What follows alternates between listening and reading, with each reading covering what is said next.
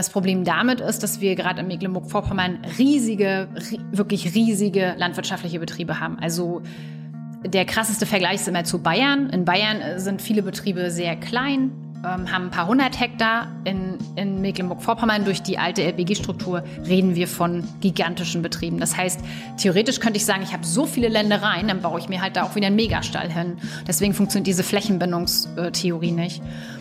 Ja. Warum läuft eigentlich hier von euch kein ähm, Enteignungsvolksentscheid wie in Berlin? Also irgendwie industrielle Landbetriebe oder hier die, die industriellen Betriebe enteignen? Weiß nicht, ist eine super Idee. Sollten wir machen. Grüne Jugend oder so? Gar nicht. Also ich bin 2018 bei den Grünen erst eingetreten. Ich bin tatsächlich eine von diesen neuen Mitgliedern, die hier erst seit fünf Minuten sind. also das ist halt das Argument, was ich auch oft höre. So, das macht doch keinen Sinn, jetzt was zu stoppen, was schon dreiviertel fertig ist. Das ist, das ist ja nicht das Argument. Ihr sagt, ihr wollt es stoppen, also müsst ihr wissen, wie ihr das stoppen könnt. Ja, indem wir einfach aufhören, das zu bauen. Also, wie meinst du das jetzt, wie wir das stoppen? Ja, aber dann wollen? sagt die Bundesregierung, die Landesregierung, das bauen wir ja nicht, das wird ja gebaut. Von den mhm. Russen, von Gazprom. Ähm.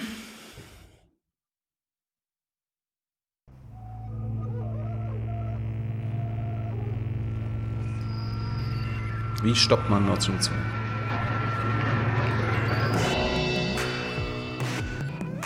So, eine neue Folge Junge Naiv. Wir sind in Schwerin, weiter in Schwerin. Wir sind, wo sind wir denn hier? In der Gaussstraße 5. Äh, wo genau? Bei den Grünen, in der Landesgeschäftsstelle. Wer bist du? Ich bin Anne Scheppli, die grüne Spitzenkandidatin zur Landtagswahl. Mhm, warum bist du das geworden? Das bin ich geworden, weil ich möchte, dass wir Grüne wieder in den Landtag kommen und weil ich glaube, dass es dazu Personen braucht, die sehr engagiert nach vorne gehen und ähm, ja, mutig unseren Standpunkt nach außen vertreten. Ich habe eine große Klappe, kann Leute mitreißen und habe ich gedacht, ja, Spitzenposition, das mache ich. Du hast eine große Klappe? Warum?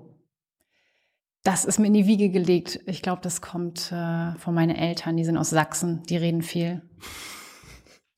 Äh, aber ist ja interessant. Äh, ihr seid nicht im Landtag, während ihr hier im Bund kurz davor stehen könntet, die Regierungschefin zu stellen. Erklär mal den Leuten da draußen, warum die Grünen nicht im Landtag, also im Parlament von MacPom sind. Mm, wir haben leider bei der letzten Wahl 2016 die 5%-Hürde nicht ganz geknackt. Ein paar tausend Stimmen haben gefehlt. Mhm. Ähm, ich war da noch nicht bei den Grünen, war auch nicht an dem Wahlkampf sozusagen beteiligt. Äh, hat ist schuldlos, ja. Ähm, ja, äh, ich wollte nur sagen, zu den Gründen und warum und weshalb das nicht geklappt hat, natürlich super bitter für uns damals, ähm, aber ich war nicht dabei, ähm, habe nicht so riesen viel Einblick, ähm, ist aber sehr, sehr schade, weil wir fehlen da ganz dringend. Aber warum, warum wählen die Menschen hier in Mecklenburg-Vorpommern so wenig Grün? Gerade jetzt in Zeiten der Klimakatastrophe. Das wissen wir ja noch nicht. Die wir hatten ja 2016 Jahren auch schon, oder vor fünf Jahren, ne? Genau, also bei den letzten Kommunalwahlen, das waren die letzten Wahlen, die hier stattgefunden haben, Kommunal- und Europawahlen 2019, glaube ich. Ähm, da haben wir sehr gute Ergebnisse erzielt. Wir sind in allen Kreistagen, in allen kreisfreien Städten vertreten mit Fraktionsstärke, also für uns schon sehr, sehr gute Zahlen. Äh, warum das vorher jetzt noch nicht so war und warum wir keine 20 Prozent Ergebnisse einfahren, ähm, darüber kann man, glaube ich, echt ganz, ganz viel spekulieren. Das hat mit der Nachwendegeschichte zu tun, das hat mit grünen Themen zu tun. Wo wollen wir anfangen? Aber grüne Themen in einem landwirtschaftlichen, naturbelassenen mm. Bundesland sind da eigentlich, die passen eigentlich gut zusammen, würde man denken. Ja, denken wir ja auch. Also wir sind ja auch die, die sagen, ähm, Leute, wollen wir da nicht mal was machen? Äh, warum jetzt zum Beispiel nach der aktuellen Umfrage nur acht Prozent der Leute hier wirklich glauben, dass Klimaschutz ein wichtiges Thema ist. Das kann ich auch nicht sagen. Ähm, wir versuchen wirklich alles in den Regionen. Acht Prozent der Mecklenburg? Ja, Mecklenburg-Vorpommern. Also das war die Umfrage, äh, ich glaube, im Mai. Ähm, nur acht Prozent denken, dass Klimaschutz wirklich ein wichtiges Thema ist. Ja, genau. Finde ich auch. Was, ist, was ist denn hier los? Was ist mit den Mecklenburgern los? Ich meine, ich wohne jetzt in Berlin. Und den Vorpommern. Ja, ja, also, sorry. Die meine ich immer mit. Genau. Aber also die Sache ist halt immer die. Ähm wie, wie erklärst du dir das, dass hier der, der Klimaschutz äh, auf einmal noch nicht mal an den ersten drei Stellen steht? Es könnte daran liegen, dass andere Themen wichtig sind und wichtiger sind für die Leute vor Ort. Mhm. Äh, wir haben ein strukturschwaches Land. Wir kämpfen immer noch um faire Löhne. Wir haben viele Leute in prekärer Beschäftigung. Wir haben aber Arbeitslosigkeit. Wir haben nicht sehr viel ähm, Industrie. Ähm, es könnte sein, dass es für Leute einfach wichtiger ist. Ich persönlich verstehe es halt auch nicht, weil ich sehe es natürlich anders und wir Grünen sehen es anders. Äh, für mich ist extrem wichtig, dass wir die Klimakatastrophe, die ja jetzt schon läuft und in der wir mittendrin sind, irgendwie stoppen. Das ist einer der Hauptgründe, warum ich bei den Grünen eingetreten bin, ähm, um einfach das zu tun, was ich kann, damit wir hier in ein paar Jahren auch noch gut leben können. Und wenn wir das, wenn wir jetzt nicht handeln, dann ist es halt irgendwie echt zu spät. Hey Leute, Thilo hier. Unsere naive Arbeit in der Bundespressekonferenz und unsere wöchentlichen Interviews, die sind nur möglich, weil ihr uns finanziell unterstützt. Und damit das so bleibt, bitten wir euch, uns entweder per Banküberweisung oder PayPal zu unterstützen. Weitere Infos findet ihr in der Podcast-Beschreibung. Danke dafür. Ähm, ist Schwerin oder ist der Mecklenburger Landtag der einzige, also MV-Landtag der einzige Landtag im Land, wo die Grünen nicht sind? Ja, es gibt nur einen Landtag in Mecklenburg-Vorpommern und in dem sind Nee, wir nicht. ich meine, Ach so. in Deutschland. In Deutschland ist, ist, äh, sind die Grünen nur in Mecklenburg-Vorpommern. Nein, ich glaube, es gibt noch ein anderes Bundesland, aber ich bin überfragt, welches es ist. Hm. Muss ich ganz ehrlich sagen. Es gibt, glaube ich, ein, zwei andere Parlamente, wo wir nicht sind. Aber wart ihr, wart ihr denn überhaupt schon mal im Landtag hier im NMV? Ja, wir waren eine Legislatur bis 2016, also von 2011 bis 2016 waren wir im Landtag. Waren die Grünen schon mal an der Regierung in MV? Nein. Das, ist das jetzt das Ziel? Oder wollt ihr einfach nur in den Landtag? Unser Hauptziel ist, dass wir möglichst stark in den Landtag einziehen. Mhm. Ähm, ob das dann am Ende auf eine Regierungskoalition hinausläuft oder nicht, ähm, das können wir jetzt nat- natürlich noch nicht sagen. Mhm. Für uns ist wichtig, ähm, und das ist jetzt auch keine große Überraschung bei den Grünen, dass wir die Inhalte, für die wir antreten, umsetzen können. Das werden wir sowohl in der Opposition versuchen, als auch natürlich in eine Regierungskoalition mit einzubringen. Äh, wir hatten ja gerade schon über die Klimakatastrophe gesprochen. Ist die denn überhaupt schon bemerkbar in Mecklenburg-Vorpommern? Ja, klar. Also, dies, also natürlich ist sie überall auf der Welt bemerkbar. In MV, äh, was sind die prominenten Beispiele? Wir hatten vor ein paar Wochen auf der B96 auf Rügen, äh, da ist die halbe Straße abgestürzt aufgrund von einem extremen Regenfall. Wir haben äh, Dürre auf den Äckern, wir haben Waldbrände, äh, wir haben natürlich auch Brände auf den Äckern, wir haben äh, Wälder, die sterben. Also ich denke, es gibt genug Beispiele, an denen man zeigen kann, dass der Klimawandel auf jeden Fall auch in MV angekommen ist. Was droht in den nächsten zehn Jahren, wenn nicht gehandelt wird?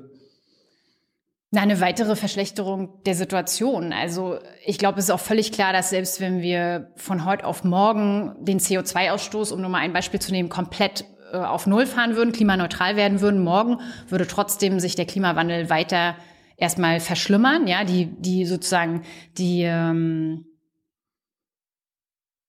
naja, es ist ja schon, ähm, die Erderhitzung ist ja schon so weit fortgeschritten, dass wir selbst mit drastisch, drastischen Maßnahmen ähm, trotzdem morgen noch mehr Krise hätten, als wir sie heute haben.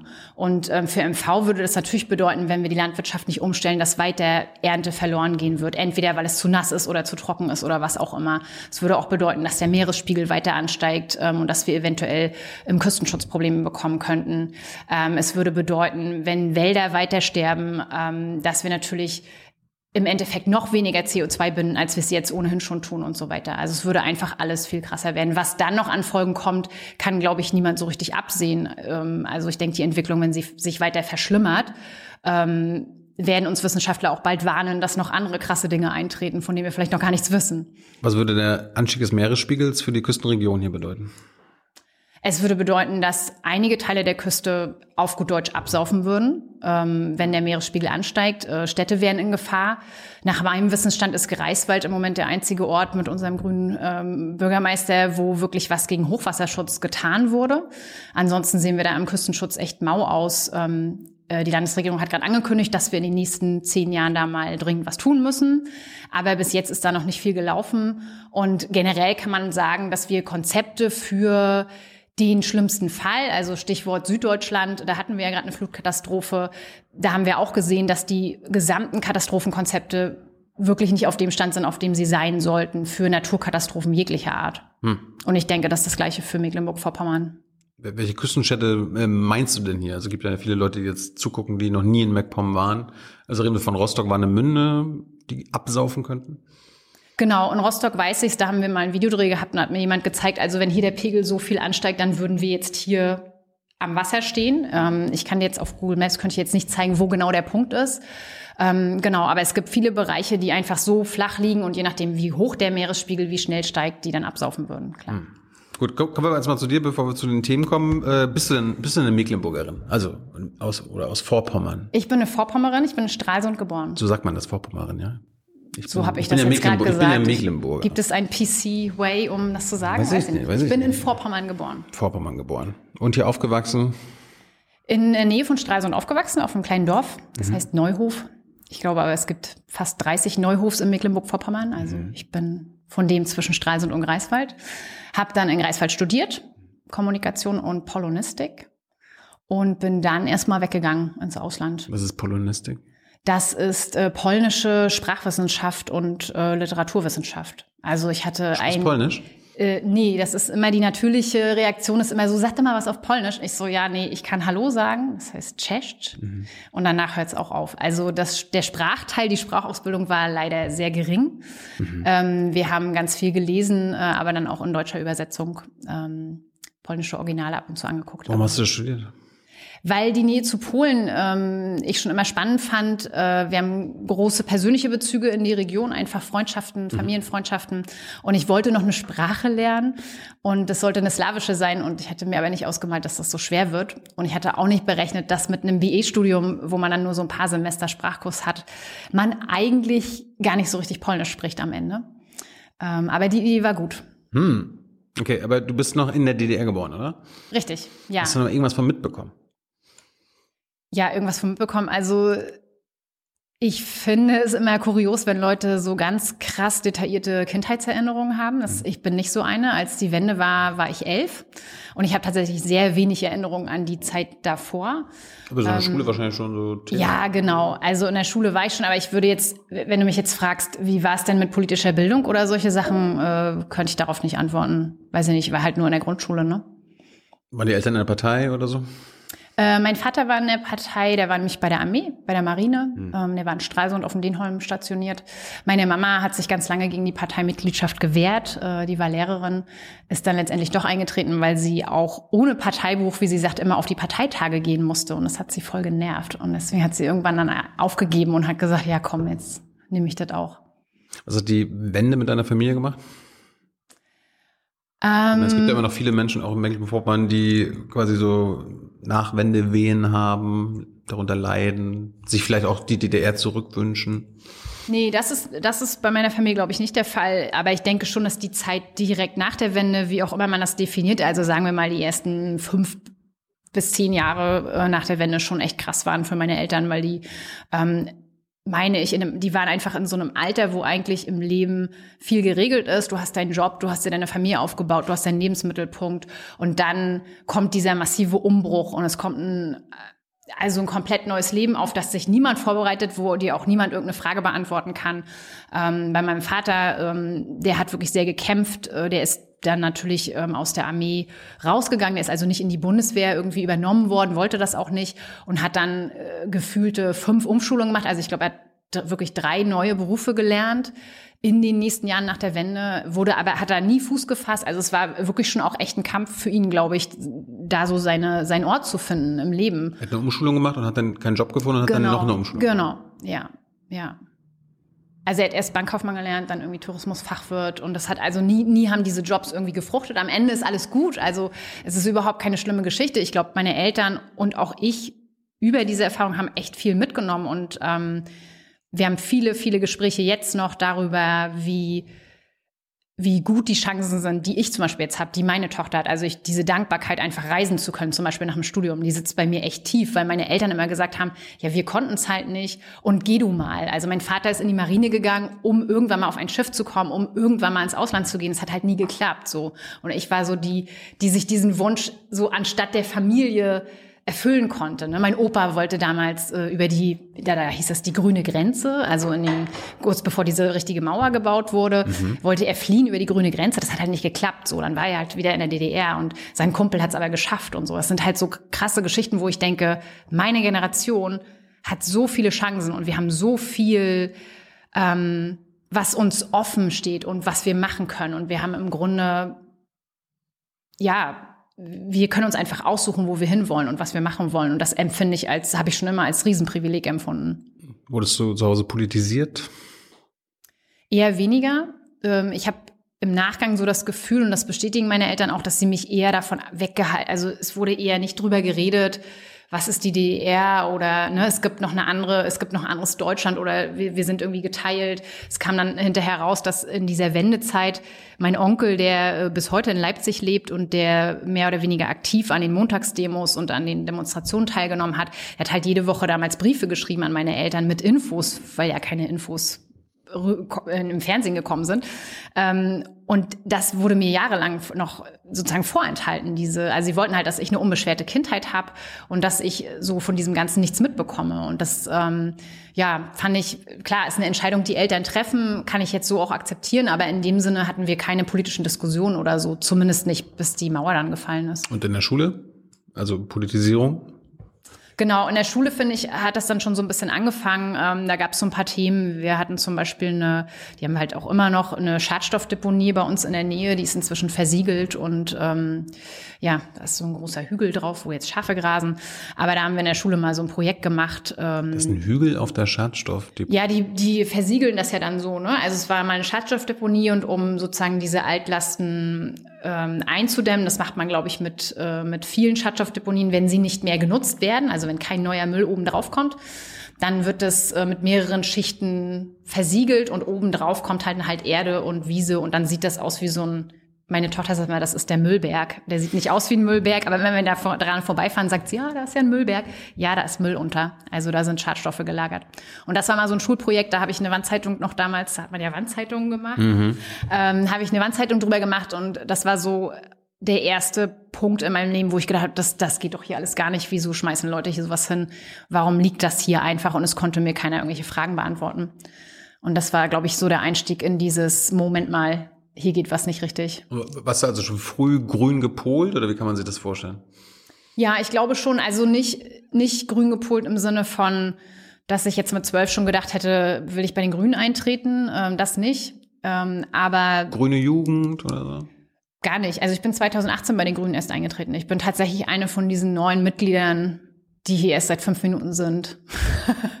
kann man so sagen. Und dann haben die dich, Im Vergleich. Dann haben die dich jetzt zur Spitzenkandidatin gemacht. Haben die, ja, ich weiß auch nicht, was haben das die, haben die, haben die so, so ja, schlechte tatsächlich andere, auch andere Leute demokratisch oder? alles super gelaufen. Wir sind ja sehr basisdemokratisch, also die Stimmen, Ach, das nicht, hat nicht, schon nicht wie in Berlin, ja?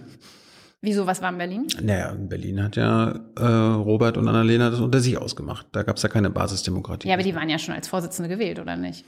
Ja, aber normalerweise machen die Grünen ja immer also, äh, Urwahl der Spitzenkandidaten. Ja, ich meine, da, aber da stößt ja so ein bisschen auch dieses, wir haben eine Doppelspitze und es kann halt nur eine Kanzlerkandidatin oder einen Kanzlerkandidaten geben. Das ist ja dann sozusagen. Man hätte niemand aufstellen müssen und einfach im Nachhinein die Partei entscheiden lassen können. Ich finde das schon gut. Ich fand das gut. Gut, du, du wurdest aber urdemokratisch gewählt? Ja. Dann hattest du auch Konkurrenz und hast, was, bist jetzt nicht ohne Gegenkandidaten Ja, nee, wir hatten tatsächlich viele BewerberInnen um die Spitzenposten, also um diese Doppelspitze. Mhm. Ähm, genau. Warum, warum wählen dich die Grünen hier in MV, obwohl du ganz neu bist und vielleicht gar keine Ahnung hast? Ich glaube, dass es viel damit zu tun hatte, dass sich offensichtlich die Mehrheit der Partei auch so eine Art Neustart gewünscht hat. Also die anderen Kandidierenden, die sich zum Beispiel um den Spitzenposten mitbeworben haben, die waren halt vorher schon da die haben vorher hier lange Politik gemacht, wofür ich im Übrigen auch sehr dankbar bin. Also es soll jetzt überhaupt nicht abfällig klingen, aber ich habe das schon so empfunden, auch im Vorwahlkampf. Wir haben ja durchaus einen sehr langen internen Vorwahlkampf gehabt mit Wahlforen und mit wirklich öffentlichem ja, Battles, wenn man so will. Battles? Äh, ja, wir, also, ne, alle, wenn dann alle so nebeneinander, jeder muss das Gleiche machen, dann hast du ja schon den direkten Vergleich zwischen Kandidaten. Also, ich, ich rede jetzt nicht von Fight Club, aber äh, wir haben halt schon äh, rhetorischer das, äh, genau, wir haben halt schon uns als Kandidierende auch präsentiert unseren äh, Mitgliedern sozusagen, die uns dann auch wählen. Und ich hatte schon das Gefühl, dass ähm, dass dieser Neustart irgendwie was war, was Leute wollten, dass wir gesagt haben, wir wollen mit einer neuen Crew sozusagen in den Landtag. Ja, aber einfach nur sagen, ich bin hier die Neue und wir brauchen einen Neustart. Ah, wie hast, wie hast du sie denn inhaltlich überzeugt? Also wie hast, nee, du, dich, genau. wie hast du dich von den anderen abgegrenzt und gesagt, mm. ja, das kann ich und das könnt ihr nicht? Ich weiß nicht, ob ich, ob ich darüber nachgedacht habe, wie grenze ich mich von den anderen ab. Ich habe eher ganz viel Zeit darauf verwandt, zu überlegen, wer, warum mache ich das eigentlich? Wieso möchte ich grüne Politik machen und was sind für mich die wichtigsten Punkte? Und ich habe ähm, im Grunde im internen Wahlkampf mit den beiden Punkten äh, immer wieder geredet, die ich jetzt auch immer wieder sage, nämlich, dass wir Klimaschutz nur zusammen mit sozialer Gerechtigkeit denken können, weil in, de, in den Grünen steckt dieser Bündnisgedanke, der steckt ja auch schon im Namen, aber der wird halt auch gerne vergessen. Es wird gern vergessen, dass wir versuchen, immer alle mitzunehmen und alle einzubeziehen. Und das war ähm, in meinem Empfinden schon immer Teil sozusagen der grünen DNA, von dem, was uns ausmacht. Und es wurde aber nach außen immer super schlecht kommuniziert aus meiner Sicht, also auch von Berlin. Und wir haben da jahrelang, gab es das. Es gibt ja auch einen großen linken Flügel bei den, ähm, bei den Grünen. Ähm, aber der kam irgendwie... Den gibt's noch, ja? Den gibt es immer noch, genau, gab, Entschuldigung, ja, den gibt es immer noch. Aber ich meine, das wurde nach außen irgendwie nie sichtbar. Und jetzt kommunizieren wir das natürlich sehr oft und ich bin da auch sehr froh drüber. Aber dass Klimaschutz erstens mehr Gerechtigkeit bedeutet und dass wir halt auch aktiv gucken, wie können wir zum Beispiel eine gute Sozialpolitik machen. Das war so ein Punkt, äh, den ich immer nach vorn gestellt habe. Und ich habe gesagt, klar, Klimaschutz gibt es überhaupt nichts. Das ist unser Punkt, das müssen wir tun, weil ohne jetzt das Klima zumindest halbwegs zu retten, kommen wir hier irgendwie nicht weiter, weil wo, worüber wollen wir uns dann unterhalten, wenn wir hier nicht mehr leben können? Hm. So. Ähm, aber wir müssen halt sehen, dass wir gleichzeitig die Leute mitnehmen, die halt gerade nichts zu lachen haben. Und da bin ich wieder bei dem Punkt, ähm, was ist vielleicht in Mecklenburg-Vorpommern anders? Ähm, ich habe halt Freundinnen und Freunde aus der Schulzeit, äh, die ihr Leben lang eigentlich nichts falsch gemacht haben, die zur Schule gegangen sind, den Job gelernt haben, die sich jetzt auf gut Deutsch den Arsch abarbeiten, aber die trotzdem nicht vorwärts kommen im Leben, im Sinne von, die müssen trotzdem überlegen, wie kaufe ich meinen Kindern ein paar Schuhe äh, für den Winter. Hm. Und ich finde, das kann es einfach nicht sein. Und das ist ein, ähm, ja, das ist was, was mich schon immer umgetrieben hat. Diese, diese Ungerechtigkeit und dieses, es gibt halt Menschen wie mich, die, wenn wir ehrlich sind, völlig privilegiert aufgewachsen sind, ja, bei denen nie irgendwas falsch war. Äh, wir waren jetzt nie reich, aber wir waren auch nicht arm. Ich konnte machen, was ich wollte. Ich äh, habe mir das natürlich auch erarbeitet, aber ich hatte einen guten Start. Ja, aber es gibt halt Leute, die haben halt keinen guten Start und kommen dann nicht weiter. Und das, ähm, das geht aber, einfach. Aber warum ist das so? Warum, warum reißen sich deine Freunde den Arsch auf und äh, kommen nicht weiter? Was sind die Ursachen? Geringe Löhne. Ähm, Lohnniveau ist hier immer noch unter aller Würde für einige Leute. Das wird langsam besser, aber es ist halt 30 Jahre nach der Wende immer noch nicht angeglichen. Das ist das niedrigste Lohnniveau in ganz Deutschland, ne? Ja, ja. Und das, also, ne, und dann sind, also das, das ist halt auch was, wo ich gemerkt habe, dass das die Leute nach und nach, ähm, das macht dich halt auch bitter und das, das verhärtet dich auch in gewisser Weise, weil du versuchst, irgendwie was draus zu machen aber du kommst halt irgendwie nicht voran. Und ähm, ja, also ne, im, im, politischen Programm steht dann immer irgendwie, ja, wir müssen Chancengleichheit und jeder, ne, jedes Kind muss gleich und so. Mhm. Aber es ist halt so nicht. Und für mich sind viele von diesen Sachen, die auf sozialer Ungerechtigkeit zurückzuführen sind, ist einfach eine, eine Umverteilaktion von Geld. Das ist eine Prioritätenfrage von, wo tue ich denn meine Kohle hin? Tue ich meine Kohle in gute Bildung oder tue ich meine Kohle in irgendwas anderes? Und es könnte, ne, Grönemeyer hat gesungen, es könnte alles so einfach sein, ist es aber nicht. Und für mich gibt es so viele Sachen, wo ich sage, ey, wieso machen wir es nicht einfach? Wieso ist es nicht so einfach, wie es eigentlich wäre? Zu welchem Flügel gehörst du bei den Grünen? Zu keinem. Ich finde die Flügeldiskussion auch total doof. Ich sage dann immer, manchmal kriegt man tatsächlich noch so Anfragen, zu welchem Flügel gehörst du? Und ich so, haben wir immer noch Flügel so? Ja, wir haben natürlich Leute, die eher ja, es gibt ja die, es, es gibt, eher es gibt eher so die Winfried Kretschmanns, die fast zur CDU gehören mhm. könnten. Es gibt andere wie Hofreiter, die wahrscheinlich eher äh, deutlich dem linken Flügel angehören? Ich glaube, wenn ich es definieren müsste, würde ich sagen, ich bin auf jeden Fall ein Realo oder eine Reala. Also näher an Kretschmann? Äh, ja, wenn du es so definieren willst, näher an Kretschmann insofern, als dass ich lieber mit der CDU bin, regiere. Nee, ähm, äh, lass uns da mal noch einen extra Punkt für einschieben später. Ähm, na, Realos heißen ja quasi Realos die, die, also die Konservativen in, bei den Grünen. Nee, so, so definiere ich es halt nicht. Realo so. für mich heißt, das sind Leute, die der, in der Realpolitik eher pragmatisch sind als andere. Also ähm, wenn du sehr fundamental rangehst, dann hast du, dann ist halt deine rote Linie. Ähm, ich ich versuche jetzt gerade ein Beispiel zu finden, was mhm. irgendwie Sinn macht. Ähm, es fällt mir natürlich keins ein. Es wird auch kein Beispiel geben, mit dem ich jetzt niemandem auf den Schlips trete. Ähm, ich nehme jetzt mal den Biber, weil es ein MV-Thema ist. Ähm, wenn ich ein Gebiet habe, wo es ganz viele Biber gibt und wo jetzt die Gemeindevertretung das Problem hat, dass der ansässige Landwirt da ein Problem hat, weil die Biber ihm da alles verbauen oder was auch immer, dann, ähm, dann wäre ich halt die, die versucht, irgendwie zu vermitteln. Wenn du aber jetzt einen totalen krass fundamentalen Grünen hast, der Naturschützer und Tierschützer ist, der wird sagen, ey, es geht alles nur um den Biber und es ist mir total lala, ist jetzt wirklich überspitzt gesagt, was Solche- der Landwirt Grünen dazu gibt's sagt. tatsächlich? Natürlich. Ja, und es ist auch, das ist auch total toll, liebe grüne NaturschützerInnen und TierschützerInnen. Ich finde das auch super. Aber für mich ist der Ansatz immer, wir müssen ja alle gemeinsam hier leben und Politik versucht zu vermitteln und Politik muss Kompromisse finden. Das ist meine Aufgabe. Wie viele Mitglieder habt ihr eigentlich hier im Land? Die ganz aktuelle Zahl habe ich nicht. Es waren neulich 1128 oder so. Vermute, es sind jetzt ein paar mehr. Nicht viel, ne? Nö. Aber es sind schon sehr viel mehr als noch vor ein paar Jahren. Also wir sind extrem gut gewachsen. Wie als du, als du reinkommst, gab es noch weniger als 1000 oder was? Ja, ich glaube schon. Ja, ich, also ich bin jetzt nicht so der Zahlenfreak, aber Hm. ja. Das ist deine erste Partei. Ja, Warum hast du nicht früher bei den Linken oder FDP mitgemacht oder CDU? ja, weil Klimaschutz. Ja, die würden auch sagen, die schützen das Klima. Die haben auch Konzepte. Ja, aber ähm, ich, ich finde schon, dass man nicht nur Konzepte braucht, äh, die sich irgendeiner ausgedacht hat und gesagt hat, ja, wir müssen jetzt mal Klimaschutz machen, ähm, sondern du brauchst halt auch die Expertinnen und Experten, die das Ganze untermauern können. Und ich glaube schon, dass bei den Grünen, dadurch, dass wir ja seit 30 Jahren nichts anderes sagen, außer wir müssen unser Klima und unsere Natur schützen, ähm, dass wir da halt wirklich auch die Leute haben, die sich mit den Themen schon so lange beschäftigen. Ich will jetzt keiner anderen Partei die Experten abquatschen, aber ja, bleiben wir mal bei den Linken, ne? steht halt auf dem Wahlplakat auch unser äh, irgendwie Klimaziel ÖPNV an jeder Milchrampe, sag ich jetzt mal. Ja, sicher gehört auch zum Klimaschutz dazu, aber ähm, ich glaube halt nicht, dass die es untermauern können, weil die haben zum Beispiel ein Klimaschutzgesetz eingebracht, was von den Grünen in Thüringen abgeschrieben war. Na gut. Ähm, kommen wir zurück zu dir. Du hast dann irgendwann studiert? Äh, Ja, was- nach der Schule, ne? ja klar. Wie die meisten Leute. ähm, und bist du in MV geblieben? Hast du einen Job gesucht? Nein. Nein. Ich bin nach dem Studium, also es war so, mein Vater hat gesagt, äh, Kind, du brauchst einen Abschluss. Mir ist erstmal egal, ob jetzt, äh, ob du eine Ausbildung machst oder ein Studium, aber wenn du einen Abschluss hast, dann kannst du tun, was du willst. Aber bis dahin möchte ich, dass du hier das schön machst. Also es musste jetzt auch nicht zu Hause sein, aber ich habe dann mein Studium abgeschlossen. Papa hat dir, nachdem du 18 warst, immer noch äh, Dinge sagen können, ja? Ja, ja, der kann mir heute auch noch Dinge sagen. Heute höre ich bloß nicht mehr drauf. Aber damals schon. Ja, klar. Und ich, also, ey, ähm, war super. Ähm, Grüße übrigens.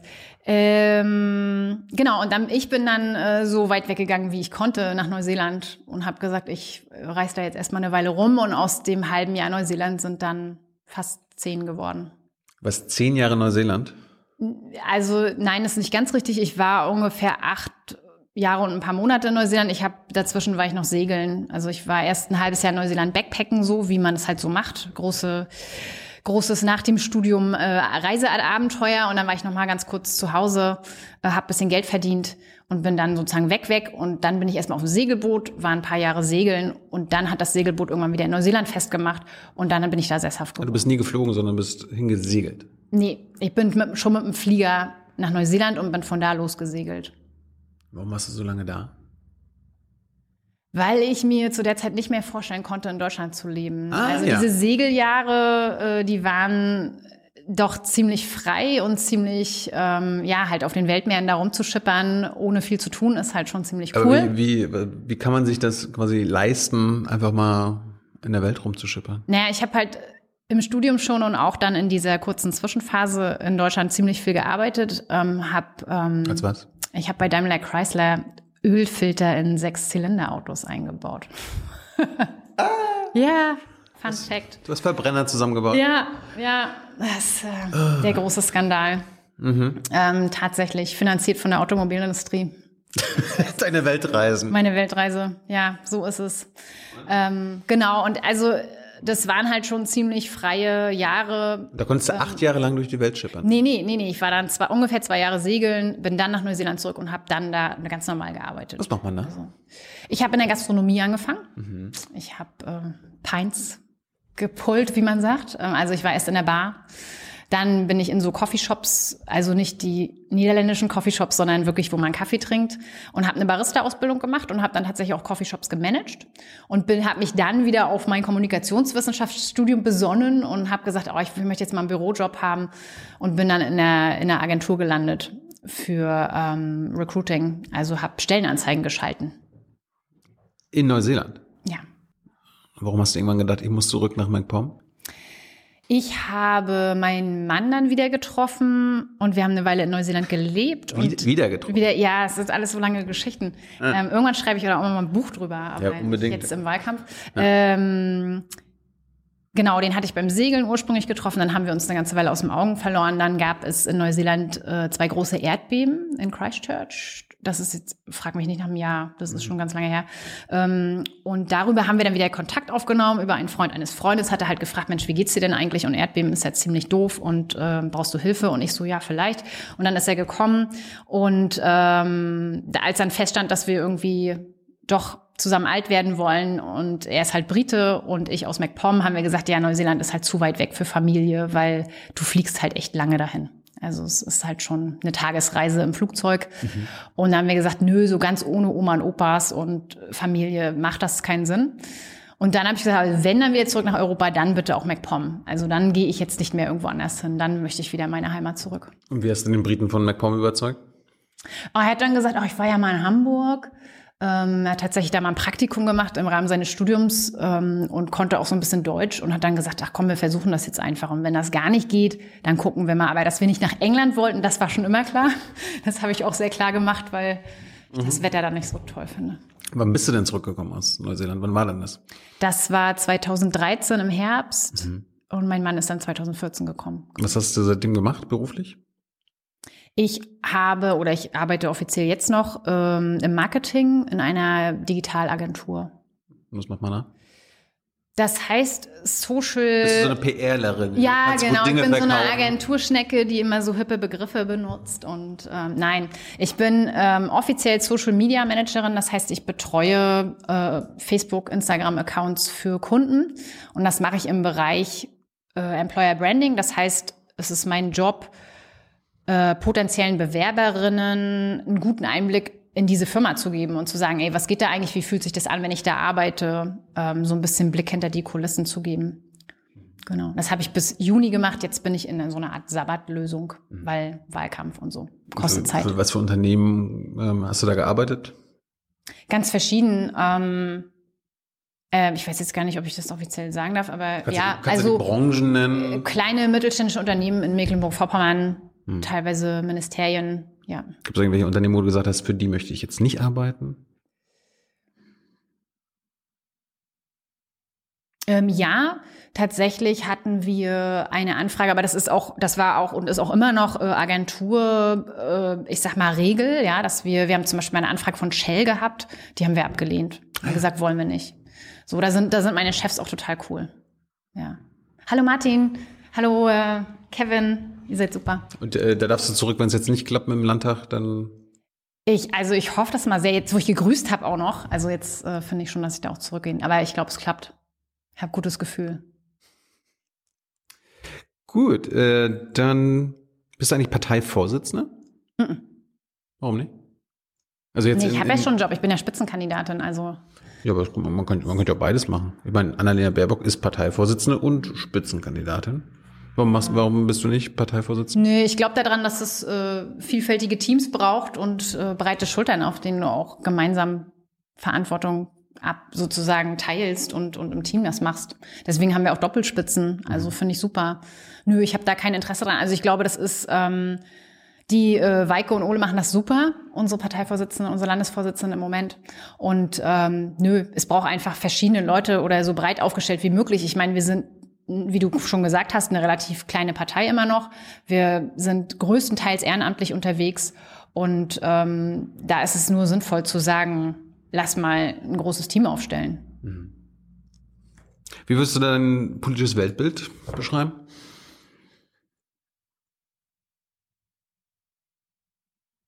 Ich finde die Frage gerade riesengroß. Ähm, politisches Weltbild. Hast du Überzeugung? Ja, klar. Also politisch, äh, meinst du jetzt, ähm, wie ich Politik sehe oder wie Ja. ich. Ähm, Was für eine Politik du machen willst? ich möchte gerne, dass wir hinkommen zu einer Politik, die wirklich wieder miteinander redet. Also ich habe im Moment das Problem, und es fragen mich auch Leute echt oft, warum tust du dir das eigentlich an? Also warum gehst du jetzt als junge Frau in diese Politik, so wie die jetzt ist? Ne? Rauer Ton, überall Grabenkämpfe, Schaufensterpolitik, dieser ganze Zirkus, warum tut man sich das an? Und ich glaube, ja, ein Teil davon ist vielleicht Zirkus und ein Teil davon wird man auch nicht ändern können. Aber es gab auch mal Zeiten, wo PolitikerInnen sich mit mehr Respekt und wirklich um die Inhalte und um die Themen ähm, in den Dialog begeben haben. Und da möchte ich wieder hin. Ich möchte dahin, dass wir sagen, wir haben ein Problem. Ähm, und da ist die Klimakatastrophe natürlich das allumfassende Problem, womit sich auch jeder und jede befassen muss, nicht nur in der Politik. Ähm, aber wir müssen dahin kommen, dass wir nicht an den Parteigrenzen stoppen und sagen, für mich passt es aber jetzt besser, wenn ich ähm, ja vom Koalitionsvertrag abweiche oder wenn ich ähm, jetzt sage, das mag ich nicht, nur weil die andere Partei das vorgeschlagen hat oder so. Ich finde, das bringt einfach überhaupt nichts, weil es uns in den Problemen nicht weiterbringt. Und da kann man jetzt sagen, ja, ist vielleicht ein bisschen naiv zu glauben, dass sich da was ändern könnte. Aber ich finde eben, es funktioniert nur so. Es wird nur da, darüber funktionieren, dass wir uns gemeinsam darüber verständigen, wie wir jetzt nach vorne gehen wollen.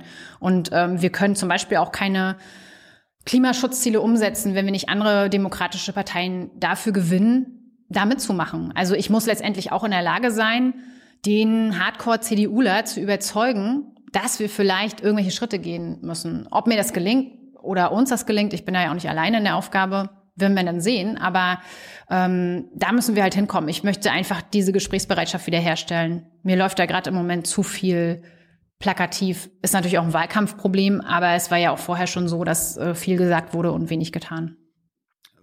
Hast du jetzt so ein humanistisches Weltbild? Ist das was sozialistisches, kapitalistisches? Habe ich jetzt nicht rausgehört. Ähm, ja, ich bin auf jeden Fall Humanistin.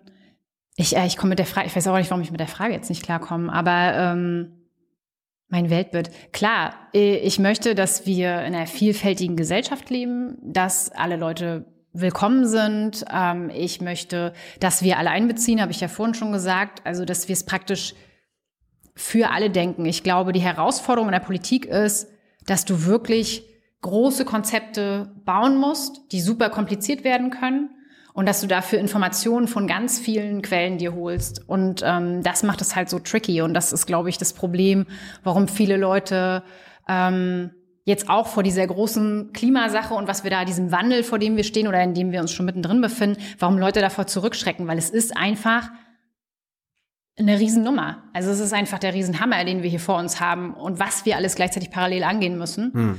Aber deswegen bin ich halt davon überzeugt, dass wir es nur gemeinsam schaffen können, dass wir nur sozusagen aus dieser Vielfalt heraus müssen wir Lösungen finden. Hast du schon mal probiert, einen äh, Hardcore-CDUler von deinen Ansichten zu überzeugen? Nö, weil zwischen jetzt und dem Hardcore-CDUler habe ich halt auch noch ganz viele andere Leute. Also äh, weiß jetzt nicht, ich äh, Ja, aber kann ja sein, dass nach der Wahl man vielleicht eine Koalition mit der CDU anstreben muss, da muss man mit denen halt reden. Wie, wie, wie willst du das machen? Oder du musst mit Manuela Schwesig und der SPD irgendwie reden. Die haben ja auch teilweise ganz krasse andere Ansichten. hm. Hast du da irgendwelche Künste, sie zu überzeugen? nee, ich habe jetzt keine Hast du nicht? Nee, ich du bist doch Kommunikationswissenschaftlerin. Ja, ja. Ich dachte, jetzt, jetzt bist du hier die Expertin. Nee, ich glaube, ähm, die Grundlage ist Respekt und Vertrauen. Also gute Politik sind die zwei Sachen. Du musst dein Gegenüber respektieren. Ja, aber das, hört natürlich. Das würde die, würde die anderen Seiten ja wahrscheinlich auch sagen. Ja, klar. Anna, klar. Ja, na klar werden die das sagen, Aber, die, aber ob- da stehen ja es Interessen halt dahinter. Da stehen ja Interessen dahinter. Ja. Die kann man ja immer wegreden. Ja, bei mir steht halt das Interesse dahinter, äh, dass wir die Welt retten müssen, so ungefähr. Ja. Und ich kann also, ich kann nur Gesprächsangebote machen. Und ähm, natürlich weiß ich jetzt noch nicht, äh, mit wem ich da zuerst rede oder was wir zuerst lösen müssen. Aber ich kann für mich natürlich mit der Einstellung reingehen, dass ich keine Interessen im Hinterkopf habe, we- für wen ich jetzt hier das noch mache. Ich mache das halt für unsere Zukunft und für unser aller Zukunft. Das klingt jetzt vielleicht total banal, aber so ist es halt. Aber ich, ich denke mir halt, du musst da wahrscheinlich äh, da einfach nur nett miteinander reden und irgendwie überzeugen. Man muss ja da wirklich sich politisch einigen. Und das sind ja äh, manchmal mehr äh, interessenbasierte Gespräche als jetzt irgendwie verstehen wir uns und respektieren wir uns. Nee, also natürlich ist der erste Schritt für uns ganz klar Klimaschutzgesetz und das musst du natürlich verhandeln. Ähm, aber wir wissen ganz genau, welche Maßnahmen äh, wir da voranbringen wollen. Und ähm, da wird es auch sehr schwierig sein, mit uns, ja, irgendwo ähm, Abstriche zu machen, weil wir, wir müssen halt klimaneutral werden bis 2035. Das ist für uns total klar. Ich frage mich halt, ob jetzt sich nochmal Schwese ins Fäustchen lacht, wenn da jetzt jemand ist, der jetzt gerade erst in die Politik gekommen ist, eigentlich äh, noch keine wirkliche Erfahrung hat, ob das vielleicht sogar ein Nachteil dann von euch ist. Dass sie euch, dass sie dich über den Tisch ziehen kann oder so weiter. Wie, wie verhinderst du das? Ich verhindere das, indem ihr erzählt ich euch alles, Anne, ja klar, machen wir das, natürlich. Und dann läuft ihr da, lauft ihr da in so eine politische Falle rein oder so. Du, also sowas, glaube ich, kann man nie verhindern. Aber also, oder ich sag mal, ich kann mich ja nicht auf jeden ähm, Fallstrick irgendwie einzeln vorbereiten. So gehe ich da auch nicht ran. Ich gehe daran mit, ähm, wir müssen halt klar machen, dass wenn wir jetzt nicht handeln, Hm. ähm, dann sind wir ja alle am Dubs. Ja. So. Und ich, also ich finde halt, das ist ja genau der Trick. Also der, der Trick ist halt zu sehen, welche Stärken haben wir im Team? Deswegen gibt es zum Beispiel auch eine Doppelspitze mit Harald Terpe, der ein super erfahrener Politiker ist. Natürlich habe ich noch nicht in irgendwelchen Verhandlungen gesessen. Es ist auch noch völlig offen, ob wir überhaupt in irgendwelche Verhandlungen gehen werden oder ob wir auf der Oppositionsbank landen. Aber wenn es Verhandlungen geben sollte, dann äh, müssen wir natürlich die Karten auf den Tisch packen und sagen, äh, es gibt in bestimmten Punkten einfach keine Kompromisse. Ich, ich denke halt irgendwie zum Beispiel, ich erinnere mich an die Koalition, Kenia-Koalition in Sachsen-Anhalt. Da hat irgendwann die CDU und SPD nichts mehr gemacht mit den Grünen, obwohl sie eine Koalition hatten, was nicht im Koalitionsvertrag stand. Da war dann egal, ob man sich respektiert oder vertraut. Vielleicht sollte man also zum Beispiel irgendwie so gut es geht alles schriftlich festhalten, damit dann gar nicht. Ja, dafür gibt's ja Koalitionsverträge dann. Also das ist schon klar, dass wir da die Sachen reinverhandeln, die wir halt wollen. Ja. Okay. Äh, hast du überhaupt schon mal Verhandlungen geführt? Irgendwelche politischen Verhandlungen? Oder wer, würden jetzt quasi, wenn, wenn ihr in eine Position kommt, in den Landtag kommt und äh, Koalitionsgespräche führt, werden das in der ersten Verhandlung überhaupt? Äh, Für mich wäre es die erste, aber man muss sich das ja nicht so vorstellen, als wenn jetzt äh, Anne Scheppli als Spitzenkandidatin alleine ins Schloss läuft oder wo auch immer dann Verhandlungen stattfinden und sagt, so Leute, ich habe mir hier mal was ausgedacht. Aber du bist wahrscheinlich die Ähm, Verhandlungsführerin dann, ne? Nö, das weiß man noch nicht. Aber als Spitzenkandidatin? Ja, aber dafür gibt es, also es gibt ja verschiedene Verhandlungsmodelle ähm, und ähm, ich, ja, also es gibt halt Leute und da deswegen sind wir auch eine Partei, die sich da, ähm, die sich da auf breite Schultern aufstellt, ähm, die dann zusammen als Gruppe das Ganze wuppen und ähm, ja, Ist klar, aber als Spitzenkandidatin. ich renne ja nicht alleine los und sag, ich habe mir da mal was ausgedacht. Also Ja, aber als Spitzenkandidatin, du gehst ja dann entweder, wenn du in den Landtag kommst, da als Fraktionschefin äh, rein oder kommst als Ministerin raus, wenn, wenn ihr eine Koalition macht, oder? das ist noch nicht ausgeknobelt. Ja, aber wozu bist du denn Spitzenkandidatin? Ich bin Spitzenkandidatin, damit wir in Mecklenburg-Vorpommern ein möglichst gutes Wahlergebnis einfahren und wieder in den Landtag kommen. Und wenn die Wahl vorbei ist, dann, dann, Nee, dann, rutschst bin du ich, wieder in zweiter, dritte nee, dann bin ich natürlich Teil einer Fraktion, aber ähm, die Sache ist halt Aber den die, Fraktionsvorsitz strebst du denn nicht an, oder was? ich strebe an, dass wir eine Fraktion haben, die die Position so gut besetzt, dass jede Person, die in die Fraktion kommt, und wir wissen noch gar nicht, wie viele das sein werden und so weiter, deswegen gibt es sehr viele Variablen. Mhm. Ich will, dass die Positionen, die es dann da gibt, so besetzt werden mit den Leuten, wo es am besten passt. Und das ist was, das habe ich auch in den Wahlforen äh, vor über einem Jahr immer wieder gesagt. Ähm, ich sehe das nicht so, dass man als Spitzenkandidatin automatisch Fraktionsvorsitzende wird. Warum? Also Positionen müssen so besetzt werden, ist ja in jeder Firma auch so.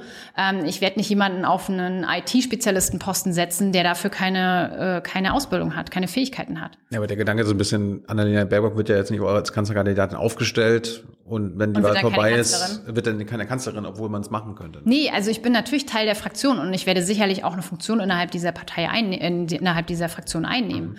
Aber äh, wir sitzen jetzt nicht da, also das muss ich auch ganz ehrlich sagen, dafür ist überhaupt gerade gar keine Zeit, weil wir sind mitten im Wahlkampf und äh, wir haben halt jetzt Fokus. Und der Fokus ist, möglichst viele Leute zu erreichen mit den grünen Themen, die wir haben. Und ähm, ich sage dann immer so ein bisschen flapsig, naja, der Tag hat halt 24 Stunden. Ich habe am Anfang des Tages 100% Energien und am Ende des Tages ein bisschen weniger. Und ich muss halt ganz genau gucken, wom- womit ich mich jetzt befasse. Und ich bin ähm, aber- jemand, der sehr effizient sozusagen versucht zu sein und zu arbeiten. Und für mich ist gerade dieser Fokus auf der Wahl und auf dem Weg dahin total wichtig. Und Ich kann so viel sagen, als dass wir nicht völlig blauäugig und ohne Plan dann da in diesen Landtag stolpern werden. Aber ähm, der Grundstock dafür ist gelegt, aber das schiebe ich erstmal gerade von mir komplett weg, Aber weil ich dafür keine mit deiner, Energie mit habe. deiner Spitzenkandidatur machst du ja den Mecklenburg, äh, Mecklenburgern und Vorpommern klar, okay, ich will jetzt in den nächsten Jahren hier eine gewaltige Rolle im Land spielen. Und jetzt weißt du aber noch nicht, ob du jetzt aber nur vielleicht Nö, eine allgemeine Landtagsabgeordnete wirst. nö, weiß ich jetzt noch nicht. Okay. Ähm, falls die Grünen in Landtag kommen, dann reicht es ja zum Beispiel nicht für Rot-Rot. Das ist ja gerade das, die präferierte Koalition, wie ich nach meinen Recherchen höre von Frau Schwesig und den Linken. Äh, dann müsste man Rot-Rot-Grün machen. Äh, was für Ministerien braucht ihr denn, um eure äh, Themen umzusetzen? Was für Ministerien brauchen wir? Ähm, Wenn es nach mir ginge, würden wir natürlich äh, ganz viele Ministerien ähm, besetzen. Ja, aber es gibt Ähm. so ein oder zwei sind wahrscheinlich dann äh, nötig und realistisch. Was, was braucht ihr? Wir brauchen, glaube ich, vor allem KoalitionspartnerInnen, die mitziehen und die einsehen, dass wir beim Klimaschutz in diesem Land vorankommen müssen. Und äh, Dazu wie wir dann braucht- die Ministerien braucht verteilen, ihr- das da- müssen wir dazu dann braucht abwarten. nochmal- Was für ein Ministerium? Ich meine, die Linken, zum Beispiel, das logisch Sozialministerium. Ach echt? Ich hätte gedacht, bei den linken Bildungsministerium. Oder Bildungs- und Bildungsministerium. Was brauchen, was brauchen die Grünen, um, damit ihr eure Inhalte äh, umsetzen könnt, damit ihr in eine Die, Regierung ich geht? glaube nicht, dass wir zwingend, ähm, also da, wir müssen noch mal ganz kurz ordnen. Umweltministerium. Noch ist überhaupt nicht. Landwirtschaftsministerium. Ja, aber brauchen, dann heißt es wieder, ja, jetzt hat sie gesagt, sie will unbedingt das Landwirtschaftsministerium. Ich finde diese, diese Diskussion und ich verstehe total das Interesse daran und ich verstehe auch, dass äh, sich ähm, viele Leute fragen, ey, was wollen die denn eigentlich machen nach der Wahl? Für mich ist die Sache, wir müssen erstmal eine Wahl machen und wir müssen erstmal Prozente einfahren und dann müssen wir gucken, wo wir überhaupt sitzen. Also sind wir dann auf der Oppositionsbank oder nicht? Ja, aber wir reden ja gerade drüber, was ist, wenn Mhm. ihr das schafft? Was wollt ihr umsetzen? Wo? Wie? In welchem Ministerium? Ja, es gibt total, es gibt natürlich total viele Optionen. Ähm, meine, Till Backhaus ist aktuell Umwelt- und Landwirtschaftsminister. ja. Braucht es da vielleicht eine andere Partei in diesem Ministerium? Ja, es braucht vor allem eine andere Person. Ähm, aber ja, die, die Sache ist halt die, wir können jetzt hypothetisch darüber reden, wer welches Ministerium besetzen möchte. Natürlich würde ich als Grüne immer Nee, gerne nee, das nee, Umweltministerium besetzen. wer, ich würde auch total gerne das Energieministerium besetzen, weil ich da auch ganz viele Energie, äh, energiepolitische Themen habe, die ich unbedingt durchbringen möchte. Aber ich finde die Diskussion insofern nicht hilfreich, als dass das da noch so viele Variablen rundherum gibt, wo wir einfach gucken müssen, wie die Würfel am Ende Ja, fallen. aber eu, euer Thema ist, wie keine andere Partei, der Klimaschutz. Mhm. Welches Ministerium in einem Bundesland braucht ihr, um das am besten voranzutreiben? Gibt ja kein Klimaschutzministerium. nee, Also welchem Ministerium kann man am meisten für den Klimaschutz machen? Aber auch das ist eine krasse Frage, weil wenn ich jetzt Landwirtschaft und Umwelt sage, dann ist das teilweise eine richtige Antwort. Wenn ich dir Energie und Infrastruktur sage, ist das auch eine richtige Antwort.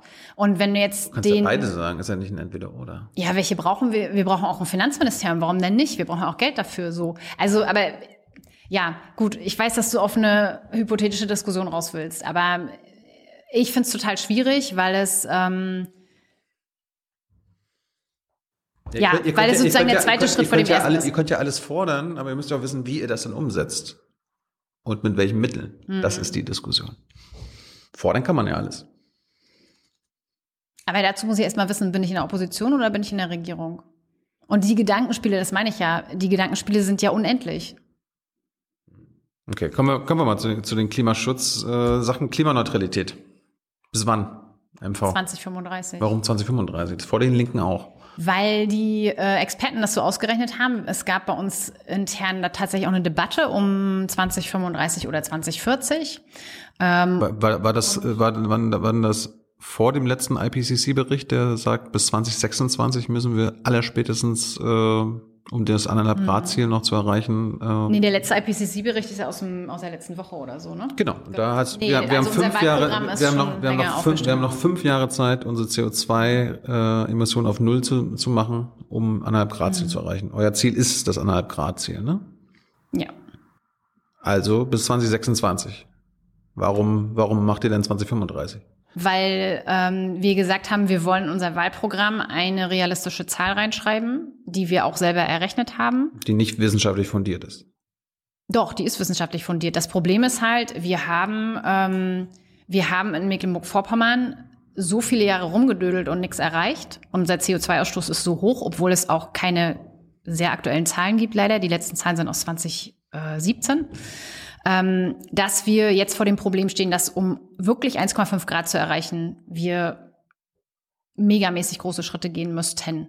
Und wir haben gesagt, bis 2035 ist es realistisch, klimaneutral zu werden. Das haben wir ausgerechnet und wir wissen, dass es machbar ist. Warum wollt ihr die großen Schritte nicht gehen? Das sind ja, nee, wir wollen ja, die großen Schritte gehen, aber die Sache ist, wir wissen, dass mit den Maßnahmen, die wir im Wahlprogramm stehen haben, wir bis 2035, wenn wir die alle so umsetzen würden, wie die da drin stehen, eins zu eins, dann würden wir 2035 klimaneutral sein. Und das haben wir durchgerechnet.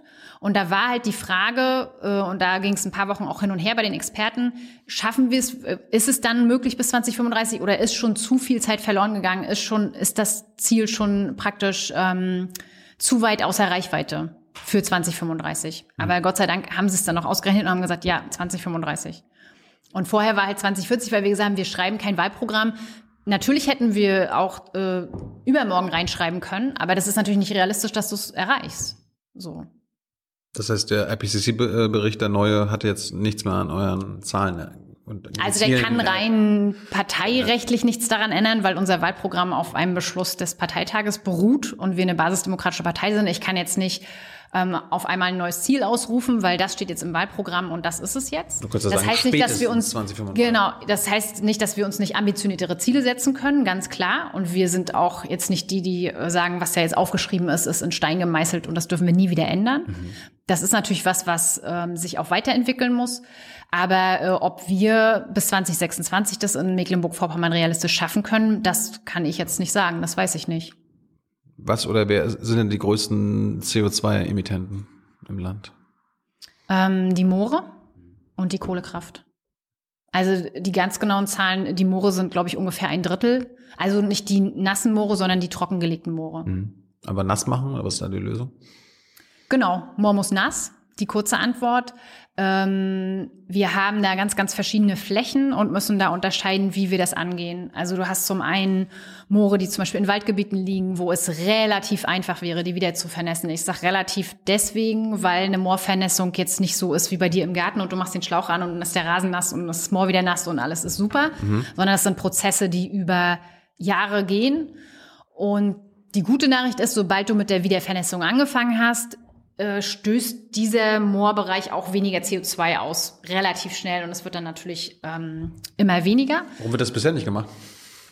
Ja, das könnte man ja vielleicht mal Herrn Backhaus fragen. Also es gibt auch ein Moorschutzprogramm in Mecklenburg-Vorpommern, was auch immer hoch gelobt wird. Mhm. Ähm, aber da passiert halt relativ wenig. Also wir haben es verpasst, äh, Flächen zu finden und anzukaufen. Äh, ein großes Problemgebiet dabei ist natürlich sozusagen der ja, sind die Landwirte nicht, also die Landwirte per se sind nicht das Problem, aber diese Flächen werden natürlich landwirtschaftlich genutzt.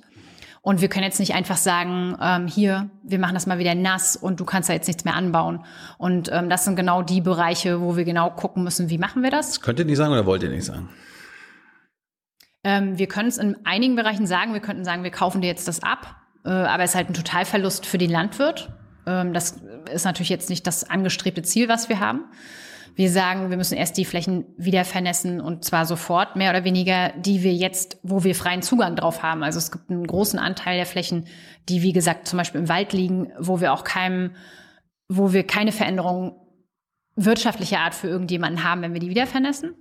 Und dann gibt es halt Flächen, die landwirtschaftlich genutzt werden, wo wir genau gucken müssen, was können wir denn damit machen und wie können wir da ähm, entweder dem Landwirt eine wirtschaftliche Perspektive bieten, Stichwort Paludikultur, Stichwort, du kannst auf den Flächen noch ein paar Jahre auch Weidetiere halten, bis die dann wieder richtig nass sind und so. Aber die Zukunftsperspektiven da, ähm, da sind wir in der Forschung noch nicht so weit, dass wir jetzt eins zu eins einen Ausgleich anbieten könnten für Landwirte. Und das ist, das wird ein Problem und das müssen wir, müssen wir angehen. Da haben wir leider zu viel Zeit verschwendet dafür, nicht zu forschen hm. und nicht zu gucken. Also ich war letzte Woche ähm, in der Nähe von Neukalen bei einem, ähm, bei einem Landwirt, dem Herrn Vogt und der macht seit vielen Jahrzehnten also schon mehrere Generationen macht die Familie jetzt so ein Forschungsprojekt mit der Uni Greifswald, mit dem Mordzentrum. Mhm. Der hat halt Flächen seines Landes äh, 10 Hektar zur Verfügung gestellt für Paludikultur. Das ist also die, ähm, ja, der Anbau von äh, zum Beispiel Rohrkolben und Schilf auf Moorflächen. Es gibt also wenige Pflanzen, die auf Moor noch wachsen und aus denen kannst du zum Beispiel später Baustoffe gewinnen und so weiter. Aber das steckt halt alles wirklich noch in den Kinderschuhen, weil wir dafür nicht genug getan haben, dass wir da weiterkommen. Und ähm, Wie viele Kohlekraftwerke gibt's in MV? eins Wo steht es? in Rostock. Wann, wann soll das offiziell dicht machen? Was ist euer Ziel? Das weiß ich nicht, aber unsere Hoffnung ist, dass wir mit dem Ausbau äh, der Erneuerbaren ähm, zeigen können, dass wir es nicht mehr sehr lange brauchen. Also es läuft jetzt nur Könnt ihr es nicht sofort dicht sporadisch. Ja klar, sollte sofort dicht gemacht werden. Ist das möglich, wenn, ihr- wenn ihr in die Regierung kommt? Äh, nein, weil wir keinen Einfluss darauf haben, wenn ich das richtig weiß. Wie, die Landesregierung kann nicht ein Gesetz machen oder so? Schluss mit der Kohle? Wahrscheinlich, also da stecke ich jetzt rechtlich nicht drin, aber dieses, also das Land hat keine Anteile an diesem Kohlekraftwerk oder so, das wird halt von jemandem betrieben. Ähm, könnte man versuchen. In unserem Wahlprogramm steht, wir möchten gerne zeigen, dass wir mit erneuerbaren Energien das Ding früher abschalten können. Und zwar wie? indem wir die Erneuerbaren ausbauen. Das heißt, ähm, wir müssen schauen, dass wir den Windkraftausbau von jetzt liegt er irgendwo bei minus 10, sage ich mal. Also wir sind in den letzten Jahren echt Rückschritte gegangen beim Ausbau. Wir müssen schauen, dass wir massiv mehr ausbauen. Ähm, Mhm. Wir brauchen Windkraft Ja. jetzt, ja? Genau, Wind, na, Windkraft und Solar. Ähm, großer Fokus liegt auf dem Wind, einfach weil wir die Flächen haben und weil wir den Wind haben. Wir wohnen an der Küste. Das ist Hm. relativ leicht verständlich, auch für jemanden wie mich, der jetzt nicht Physik studiert hat. Ähm, und beim Solar genau das Gleiche. Also wir haben einige der sonnenreichsten Gegenden in Deutschland und es bietet sich einfach als Bundesland an, auf die zwei erneuerbaren Energien zu setzen. Wie viele Windräder braucht's jetzt? Also äh, wie viel haben wir? Ich glaube 1800 jetzt in, im Land, ne? Die Zahl weiß ich nicht. Also wir haben äh, wir haben es mal flächenmäßig angeguckt. Wir haben ungefähr auf 0,8 Prozent der Flächen im Moment Windkraft stehen. Und wir sagen, wir wollen es auf 2 Prozent ausbauen, also Fast verdreifachen. fast verdreifachen. Genau. Also könnt die Mecklenburger Vorpommern äh, mit viel, viel mehr Windrädern jetzt noch rechnen. Ja, wir brauchen, also das kann man auch nicht schönreden. Wir brauchen mehr Windräder und es werden mehr Windräder kommen müssen. Ja. Es gibt ja viele, die dann sagen, ach du Scheiße, ich will nicht vor meinem, vor meiner Haustür ein Windrad haben. Wie nimmst du da die Ängste? Wie, wie holst du die? Genau, also Ängste, du hast schon angesprochen. Ich glaube, das Wichtigste ist, und das ist auch nicht nur bei der Windkraft so, das ist ähm, bei vielen grünen Themen so. Ich glaube, wir müssen die Ängste ernst nehmen. Und ich sprach ja vorhin schon von diesem riesigen Wandel, in dem wir uns befinden. Und ich glaube, es hat irgendwie fast jeder begriffen, dass wir was tun müssen und dass Klimakrise ist und dass es jetzt losgeht. Aber viele Leute wissen halt nicht, was können wir eigentlich tun und sind komplett verunsichert von dieser Situation. Jetzt wird irgendwie alles neu.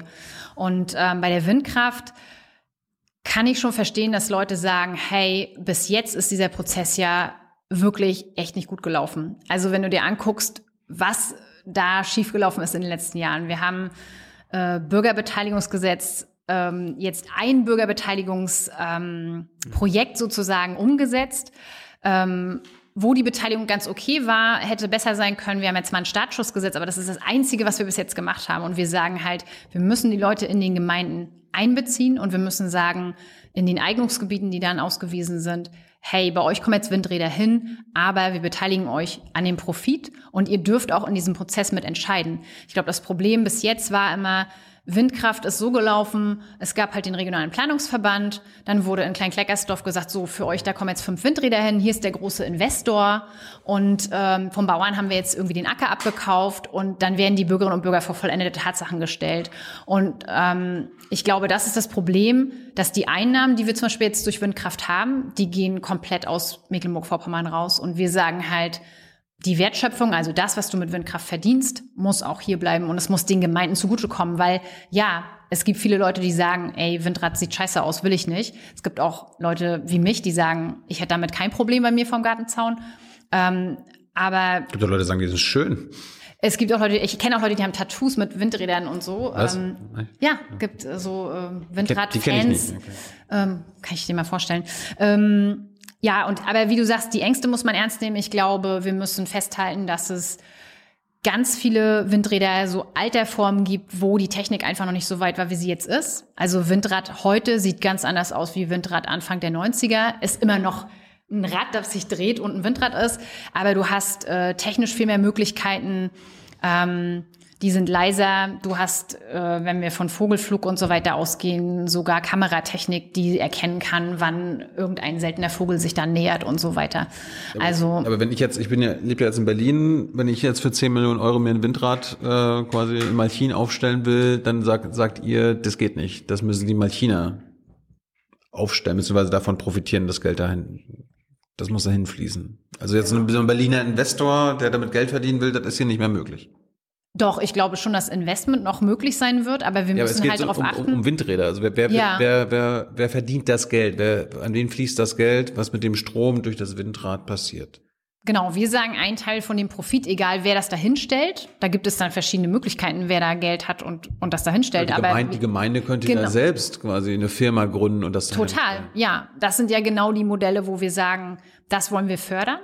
Ähm, das Minimum muss sein, dass die Gemeinde am Profit beteiligt wird, selbst wenn sie jetzt nicht ein ein Genossenschaftsmodell oder was auch immer auf die Beine gestellt hat. Weil wir sagen, zwei Prozent der Einnahmen, die du mit dem Windrad machst, müssen in der Gemeinde bleiben. Zwei Prozent. Warum nicht 20 oder 80? Zwei Prozent ist ja gar nichts. Ja, aber es ist ja mehr als vorher. Also jetzt kriegst du ja gar nichts. Ja, aber warum, warum, warum geht ihr denn auf zwei Prozent? Ich dachte jetzt 50 Prozent oder so. Nein, wir haben gesagt, risikofrei zwei Prozent. Ähm, ganz ehrlich, ich äh, habe mir die Zahl. das, die ja. Gemeinde muss sich das ja noch untereinander aufteilen. Es kommt ja am Ende gar nichts Mhm. raus. Dann sagen wir sich ja, für die 10 Euro, das ist mir dann auch egal. Ich habe das jetzt nicht ausgerechnet, wie viel die Summe dann wäre im Jahr, aber Zwei ähm, Prozent hört sich jetzt nicht so viel an. Darum. ja. Ähm, Ja. Wie seid ihr auf die zwei Prozent gekommen? Das ist die Frage. Warum nicht vier? Warum nicht 80? na, wir haben, wir haben halt gesagt, wir wollen erstmal ins Wahlprogramm schreiben, dass es risikofrei, also das ist ja eine pauschale Aussage, jede Gemeinde soll, jede Gemeinde, die irgendwie in diesem Umkreis von den Windrädern ist, soll daran beteiligt werden. Und dann, wie gesagt, es muss mindestens zwei Prozent für diese Gemeinde abfallen. So. Ähm, das heißt ja nicht, dass du es nicht nach oben auch noch verhandeln kannst. Ja. Meine Eltern haben letzt, letztes Jahr ähm, Solar aufs Dach bekommen. Es gab leider in, äh, hier in Mecklenburg-Vorpommern kein, kein ähm, Förderprogramm. Wollt ihr da was machen? Ja, auf jeden Fall. Also wir wollen den gesamten Prozess vereinfachen und wir wollen zusehen, dass wir, ähm, dass wir nicht nur bei den Einfamilienhäusern, sondern auch bei den Gemeinden, also alles, was, ähm, das heißt ja dann immer Liegenschaften, also Gemeindegebäude, äh, Sporthallen, Schulen, Kindergärten, dass wir da, es muss einfach ein Standard werden, dass du eine PV-Anlage auf dem Dach hast. Ähm, weil wir haben super viele Dachflächen und da gibt's mega viel Potenzial. Wie soll das passieren? Müssen sich Gemeinden ja leisten können. Kostet ja. Genau, Viel also Geld. ja, Entschuldigung. Ähm, wir sind, ähm, wir wollen Investitionsprogramme auflegen, die es den Gemeinden einfacher machen. Wir sagen auch, dass die, ähm, dass das Land auf jeden Fall unterstützen muss. Also ein ganz großer Teil von dieser Energiewende, also von dem Umstieg auf erneuerbare Energien, läuft über die Gemeinden, weil da einfach das Potenzial ist. Da haben wir die Dachflächen, da haben wir die Windeignungsgebiete und so weiter. Und im Moment ist es eher so, dass das Land sagt, regionale Planung, das macht ihr schön als Gemeinden. Und wir denken aber, dass wir auch unterstützen müssen. Du brauchst zum Beispiel auch Strukturen. Ähm, bis du eine PV-Anlage auf dem Dach hast, brauchst du auch noch einen, der dir ausrechnet, wie mache ich das eigentlich alles? Wie groß soll die Anlage sein? Wer speist da wo was ein? Und das ist beim Einfamilienhaus ähm, ne- genauso eine Berechnung wie auf jedem Gemeindedach. Und dafür brauchst du zum Beispiel Klimaschutzmanager, die dir auch Anträge ausfüllen. Also es gibt ja Förderprogramme jetzt schon, nur dass da keiner rankommt so richtig, weil keiner weiß, wie mache ich das denn jetzt? Und in den Gemeinden und auch auf Kreisebene gibt es oft SachbearbeiterInnen, die mit dem Thema noch nie zu tun hatten, was auch per se nicht schlimm ist, aber die müssen halt sozusagen auch ausgebildet werden, weitergebildet werden, dass die auch entsprechende Anträge ausfüllen können. Ähm, wenn ich mit den Berliner Grünen rede, habe ich gerade mit Bettina Jarasch gemacht, die, die reden ja von der Verkehrswende, wenn es um Klimaneutralität in Berlin geht. Wie ist das mit der Verkehrswende in MacPom? Ja, geht auch. Geht auch Geht auch? Land. Ja, können wir auch machen. Verbrenner, ver, verbrennerfrei bis wann? Äh, na, das ist eine Berliner Regelung, glaube ich, dass es bis Nö. 2030 keine Zulassung mehr geben soll. Ja gut, äh, wenn, wenn ihr sagt, äh, Klimaneutralität MacPom 2035, heißt das ja spätestens 2035 keine Verbrennerautos mehr in MacPom, die rumtuckern. Richtig? Ich glaube nicht, dass wir es verbieten können. Auf Landesebene. Aber ihr könnt, Aber- ihr könnt das ja im Bundesrat äh, voranbringen, ihr könnt den Leuten sagen, also hier bis, ihr habt jetzt noch 14 Jahre Zeit mit eurem Diesel Genau. oder Also Benziner hier soweit ich weiß, kann man ab 2030 keine Verbrenner mehr äh, zulassen. Das ist hoffentlich, ja, wer weiß. Genau. Und ich glaube, das Ziel muss sein, dass wir, also als allererstes ähm, muss ich immer dazu sagen, ich glaube, die Leute können ihre Autos alle zu Ende fahren. Es muss jetzt niemand irgendwann den Schlüssel abgeben und sagen, so, jetzt ist hier vorbei mit Verbrennern. Ja, es- ich glaube, es- es geht auch nicht darum, irgendwie den Endverbrauchern Vorschriften zu machen, was sie dürfen und was sie nicht dürfen. Ich glaube, es geht darum zu schauen, wie können wir, Stichwort äh, Mobilität, es hinbekommen, dass ich im ländlichen Raum einfach mehr Optionen habe, als ich jetzt habe. Es ist völlig klar, dass diese berühmte letzte Meile bis nach Hause, also wir reden ja immer sozusagen in Rastern, wenn wir von Mobilität reden. Wir haben die großen Zentren, Kleinzentren, Mittel, Mittelzentren und so weiter.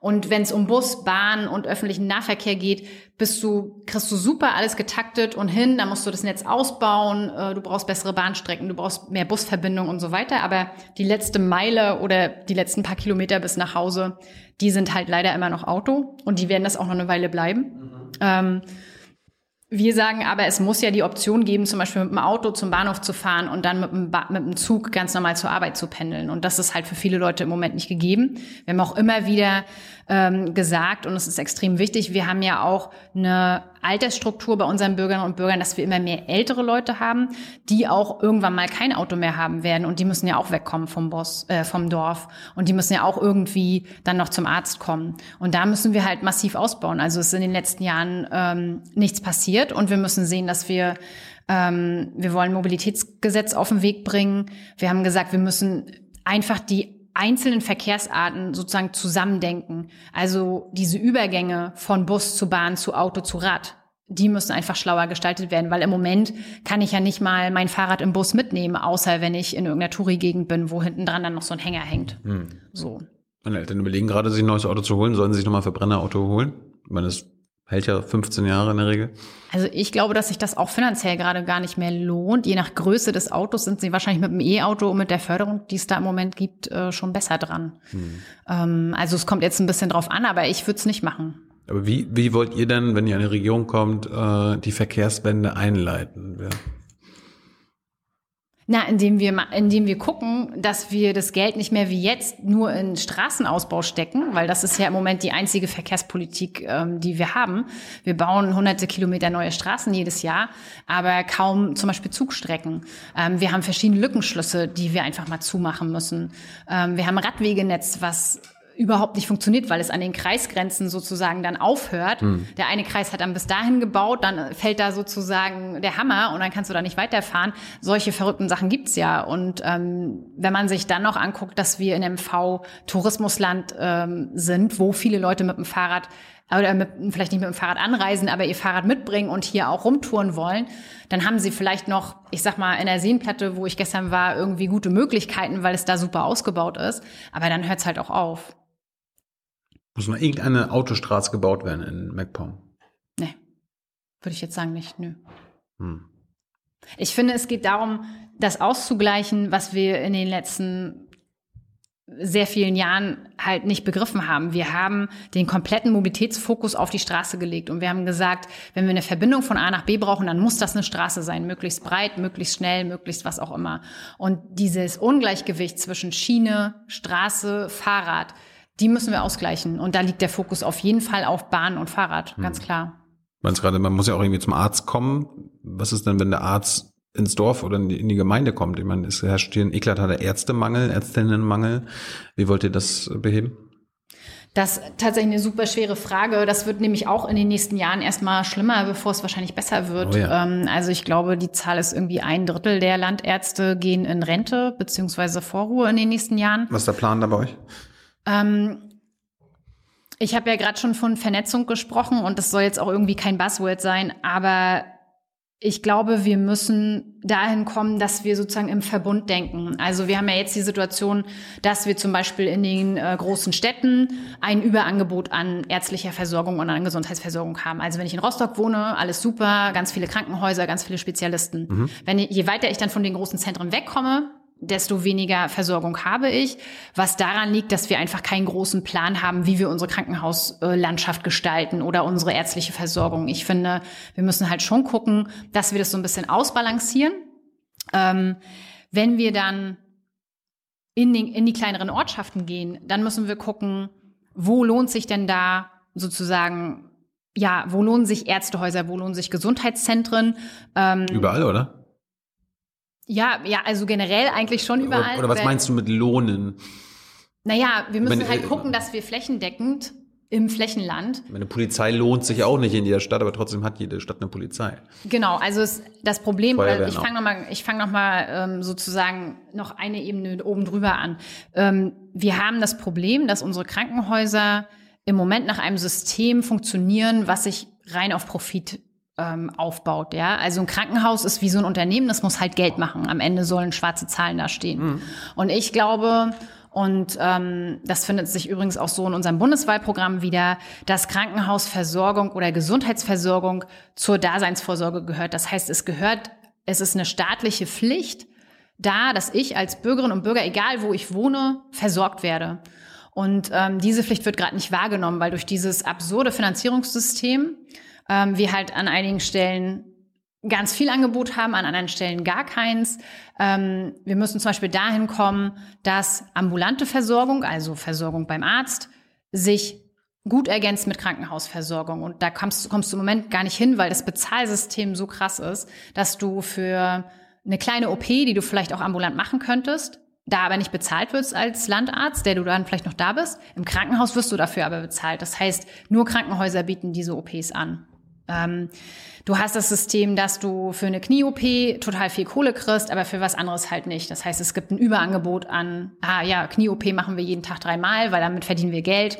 Das, so kann halt Gesundheitsversorgung nicht funktionieren. Gesundheitsversorgung muss doch so funktionieren, dass wir sagen, wo sind die Leute und wie können wir die an dem Ort, wo sie sind, versorgen.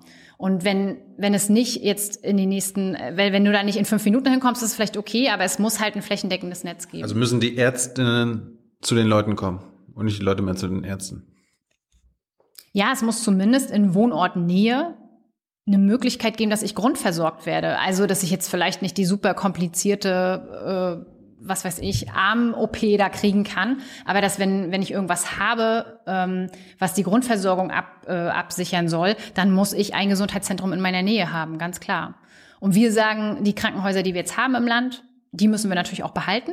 Die wollen wir ähm, weiter offen halten. Es darf keine Schließung von Standorten mehr geben. Bekämpft ihr profitorientierte Krankenhäuser in MV? Ja. Und zwar wie genau? Ähm, Wenn das, Land ist, gesagt, das, das, also Land ist, ja, das Land ist ja auch teilweise beteiligt an mm. profitorientierten Krankenhäusern. Mm. Na, wir, wir streben halt an, dass wir ähm, dass wir die Krankenhausfinanzierung auf neue Beine stellen. Das können wir nicht auf Landesebene machen. Das ist ein, das ist ein Bundesgesetz. Also Krankenhausfinanzierung wird im Bund geregelt. Mhm. Ähm, aber wir müssen einfach dahin kommen, dass wir Krankenhäuser sozusagen als ja, als Vorsorgemaßnahmen ansehen. Also es ist ein bisschen so wie bei einer Feuerwehr. Eine Feuerwehr hast du halt immer, egal ob es jetzt brennt oder nicht. Wenn es brennt, bist du total happy, dass du sie hast. Aber wir sagen jetzt auch nicht, es hat zwei Wochen kein Feuer gegeben und wir schaffen jetzt den Löschwagen ab. So, der steht halt im besten Fall immer da. Gut, zurück zur äh, Klimaneutralität. Ihr wollt ja auch eine Agrarwende, da habe ich gelesen, äh, ihr wollt den Ökolandbau in MV bis 2030 auf mindestens 30 Prozent der landwirtschaftlichen Nutzfläche ausbauen. Äh, Klimaneutralität heißt ja, dass ihr jetzt bis 2035 ja dann den Ökolandbau auf 100 Prozent ausbauen müsstet. Warum sind das jetzt so eine schwachen Ziele? Ähm, nee, das heißt es nicht unbedingt. Nee? Nee. Ähm, weil du kannst halt auch den, Kon also du kannst auch im konventionellen Landbau oder in der konventionellen Landwirtschaft, ähm, die kannst du auch entsprechend umbauen, dass sie, dass sie weniger Pestizide zum Beispiel ähm, benutzen. Oh Gott. Mhm. Mir fehlen jetzt gerade die Worte. Mhm. Ähm, genau, also du musst jetzt nicht, war, war jetzt deine These, wir müssen dann bis 2030 100 Prozent Öko haben, damit wir klimaneutral werden? Was ist das Endziel quasi? 100 Prozent Ökolandbau? Ähm, ja, wenn es nach mir geht schon, aber ähm, ich glaube, das ist nicht die Frage. Die Frage ist, ähm, das Endziel muss sein, dass wir weniger Giftstoffe auf unsere Ecke aufbringen und dass wir unsere... Vielleicht gar keine mehr. Genau, ja, ja, genau, dass wir keine mehr aufbringen und dass wir ähm, unsere Landwirtschaft so hinstellen, und das können wir eben auch konventionell, dass wir auf Wetterereignisse zum Beispiel besser reagieren können. Also dass wir die Klimakrise und die Folgen davon in der Landwirtschaft besser handeln können, wenn man so will. Also dass ich jetzt nicht ähm, einen Riesenschlag verliere, weil gerade eine Dürre kommt und ich habe gerade ein Getreide angebaut, was halt viel Wasser braucht, ähm, sondern dass ich zum Beispiel mit was eben im Ökolandbau besser läuft, mit kleineren Feldern, mit Fruchtfolgen und so weiter dem entgegenwirken kann. Genau. Was mit der industriellen Landwirtschaft in MacPom? Wie meinst du, was ist damit? Also ich fange mal bei industriellen Tierhaltung an. Ich, meine, Ja. ich komme aus Malchin, da gibt's auch hier jede Menge riesengroße Ställe mit Schweinen, mit Rindern. Äh, ja, ähm, bekämpft ihr die? Ja, mir Wollt ihr sind- die industrielle Landwirtschaft in, in MacPom abschaffen? Ja, auf jeden Fall. Also ich war vor ein paar, das ist jetzt auch schon Monate her, ähm, ich war am Tag nach diesem Brand von Altelin in Altelin und ähm, das war ehrlich gesagt das erste Mal, dass ich überhaupt gesehen habe, wie groß solche Betriebe werden können. Und ähm, es wurde ja auch viel darüber berichtet, wie schrecklich das war. Und ich kann das also nur bestätigen. Das ist eine absolut krasse Szene, wenn du da vor diesen kuckelnden Du musst du kurz erklären, was passiert ist. Genau, also in Altelin, ähm, das ist eine Schweinemastanlage gewesen und da sind ähm, über 50.000 ähm, Saunen und Ferkel verbrannt ähm, in wirklich lodernden Flammen. Die Feuerwehr hat versucht, was sie noch was zu retten, das hat nicht geklappt. Ähm, das Problem dabei ist, dass die Brandschutzvorschriften ähm, ja, also ich fange nochmal anders an. Das Problem bei Betrieben dieser Größe ist, dass du sie eigentlich nicht sicher betreiben kannst. Und das ist genau der Punkt, warum wir sagen, wir müssen raus aus diesen Megastellen, wie es immer so heißt. Und ich finde aber Megastall drückt das immer noch gar nicht so aus. Also es ist halt alles überdimensioniert. Und die Frage ist halt, wie gehen wir mit Tieren eigentlich um?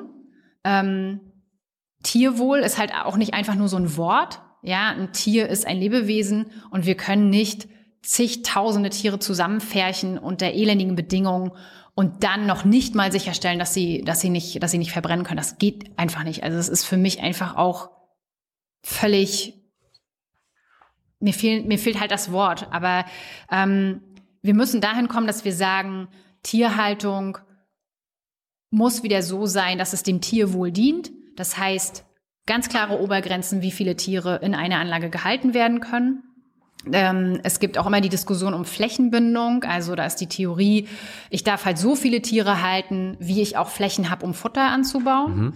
Ähm, das Problem damit ist, dass wir gerade in Mecklenburg-Vorpommern riesige, ri wirklich riesige landwirtschaftliche Betriebe haben. Also der krasseste Vergleich ist immer zu Bayern. In Bayern äh, sind viele Betriebe sehr klein, ähm, haben ein paar hundert Hektar. In, in Mecklenburg-Vorpommern durch die alte LPG-Struktur reden wir von gigantischen Betrieben. Das heißt, theoretisch könnte ich sagen, ich habe so viele Ländereien, dann baue ich mir halt da auch wieder einen Megastall hin. Deswegen funktioniert diese Flächenbindungstheorie nicht.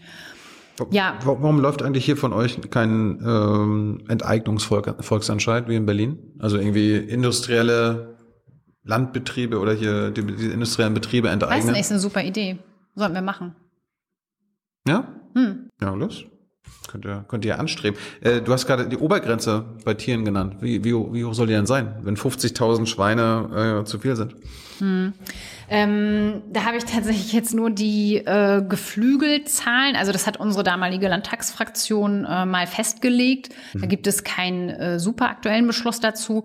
Aber bei den ähm, Aber bei, Bei- bei, einem Schweinemastbetrieb, was würdest du denn als grüne Spitzenkandidatin sagen, was für dich das Maximum an Schweinen wäre? Ich habe, wie gesagt, diese eine Zahl jetzt nicht präsent. Bei Hühnern hätte ich da jetzt gesagt, das sind 12.000. Aber ähm, Du- bei Schweinen, Du hast ein Bauchgefühl, du hast Sachverstand. also ein Bauchgefühl, warte mal, wenn in Alterdien 55.000 waren, mein Bauchgefühl sagt mir, das Schwein läuft halt nicht weg, wenn Gefahr ist. Ähm, das braucht Auslauf, das muss nach draußen. Ich würde sagen, also vierstellig ist schon sehr, sehr groß. Also wenn es tausend Tiere sind, ist das schon, ist das schon riesig. Und kann man das landesrechtlich alles machen? Ja, klar, kann man machen. Habt ihr das vor? Ja. Ähm, dann hatte ich mir noch aufgeschrieben, natürlich Nord Stream 2. glaube ich, die einzige Partei jetzt, also von den, von den relevanten großen Parteien in MV, Von den die, relevanten großen Parteien, danke. die Nord Stream 2 stoppen wollen. Beziehungsweise gegen Nord Stream 2 sind diese Erdgaspipeline. Warum seid ihr dagegen? Wir sind aus ganz, ganz vielfältigen Gründen dagegen. Der ähm, einer der wichtigsten Gründe ist, dass natürlich eine Pipeline durch die Ostsee erstmal das Ökosystem, durch die sie läuft, ähm, zerstört und eingreift, wo es nicht eingreifen sollte. Das ist mal das Erste. Ähm, wir sind auch dagegen, weil Gas ein fossiler Brennstoff ist, der äh, der Vergangenheit angehört und der uns nicht in Zukunft weiterbringen wird. Äh, wir haben auch zum Beispiel schon eine Pipeline Nord Stream 1, die im Moment noch nicht mal auf Kapazität läuft und die man zum Beispiel auch hätte einfach mal auf 100 Prozent laufen lassen können, wenn man jetzt mehr Gas bräuchte, was wir nicht tun. Behauptet zum Beispiel deine ähm, Konkurrentin Simone Oldenburg von den Linken. Dass wir das, Und alle anderen, was, was behauptet die, dass wir das dass Gas wir brauchen? Erstens, dass wir das Gas brauchen und zweitens sogar mehr brauchen. nee, das Brauchen auch glaube die ich. anderen übrigens, ja. Ja, nee, also das brauchen wir nicht. Ähm, wir können auch mit dem Mythos aufräumen, dass äh, Gas eine Brückentechnologie ist, die wir halt so für diesen Übergang brauchen, damit es im Winter noch warm wird. Ähm, das ist alles durchgerechnet und das haben Energieexperten oft widerlegt. Das haben auch, ähm, ja, das ist jetzt nicht nur in MV ähm, nachgewiesen, sondern das sind Studien, die in ganz Deutschland gelaufen sind. Wir brauchen das Gas nicht, um unsere Energieversorgung hier abzusichern. Aber die Landesregierung hat ja auch Studien vorliegen, die genau das Gegenteil sagen. Und äh, Simone Oldenburg spricht auch davon, dass wir mehr Erdgas brauchen. Da gibt's ja diese Hm. Erdgasindustrie-Studien.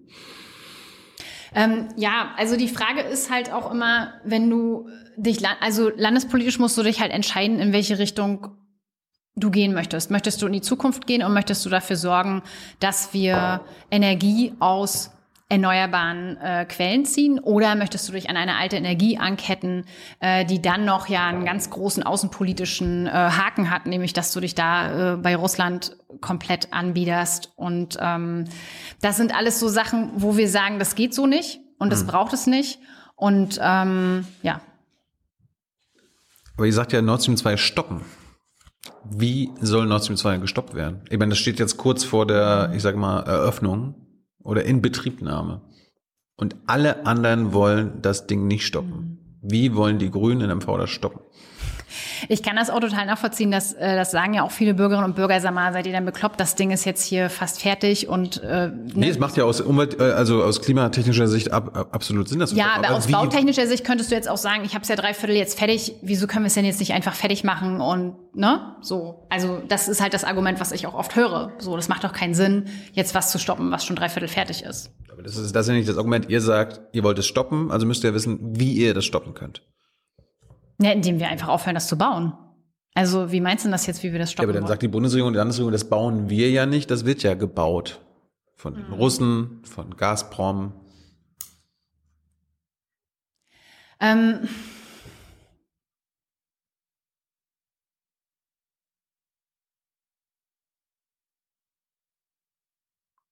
Wie stoppt man Nord Stream 2? Ich glaube, dass es natürlich eine politische Entscheidung ist. Und im Moment liegen ja die Würfel so, dass wir eine Landesregierung haben, die das unbedingt durchziehen will und die sagen will, wir bauen das jetzt. Und ähm, ich glaube, wir haben nur eine realistische Chance, es zu stoppen, wenn wir auch, wenn wir sozusagen im Landtag es stoppen können. So, und das könnt ihr wahrscheinlich nicht, also ähm, wenn ihr nicht in der Regierung seid, und selbst wenn ihr in der Regierung seid, habt ihr ja Koalitionspartner, die für Nord Stream 2 sind. Wie könnt ihr dann Nord Stream 2 stoppen? Ist das, um es mal jetzt äh, auf konkret zu machen, ist das eine Bedingung für einen Koalitionsvertrag? Oder für eine Koalition, in die ihr eingehen würdet? Kann ich so nicht sagen. Wieso nicht?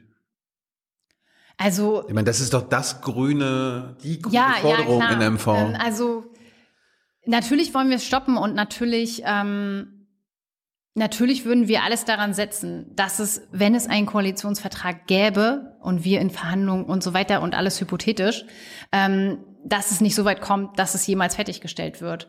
Aber aus meiner jetzigen Sicht äh, stecke ich ja noch nicht in den Verhandlungen. Ja, aber es gibt ja jetzt junge Menschen, die vielleicht grün wählen, weil ihr äh, das stoppen wollt und am Ende kommt ihr in die Regierung und macht dann am Ende Nord Stream 2. Nein, ich glaube, es wäre auf jeden Fall ein, ähm, Ich, ich habe mir ehrlich gesagt, dass ich finde das jetzt so krass, dass ich mir über diesen Punkt äh, noch keine Gedanken gemacht habe. Wie ihr das stoppen Ähm, wollt? Nee, äh, wie mit, also dieser Punkt mit den Koalitionsverhandlungen und äh, wie, ne, welche Punkte da jetzt als oberstes und so. Ja, es kann, haben es halt kann ja sein, dass ihr Ja. gebraucht werdet. Als Mehrheit, äh, um eine Mehrheit im Landtag zu haben, ne? Also sind wir mal ehrlich, Schwesig und die Linken brauchen euch. Dann könnt ihr ja sagen, ja, wir gehen gerne in Koalition ein, aber Nord Stream 2 wird nicht fertiggestellt. Das könnte eine Bedingung sein. Da weiß man dann, was man bei euch hat. Ist das eine Bedingung? Was sagt Ja, Anne? ich würde mich jetzt festlegen, ich würde sagen, das wäre eine Bedingung. Gut. Das wird, das wäre eine lustige Koalitionsverhandlung dann. Ähm, zum Schluss, bevor wir noch zu Fragen von den Zuschauern kommen. Ach so, hier mit den Werften. Mhm. Äh, wir haben ja ein bisschen Industrie, haben wir in Mecklenburg-Vorpommern.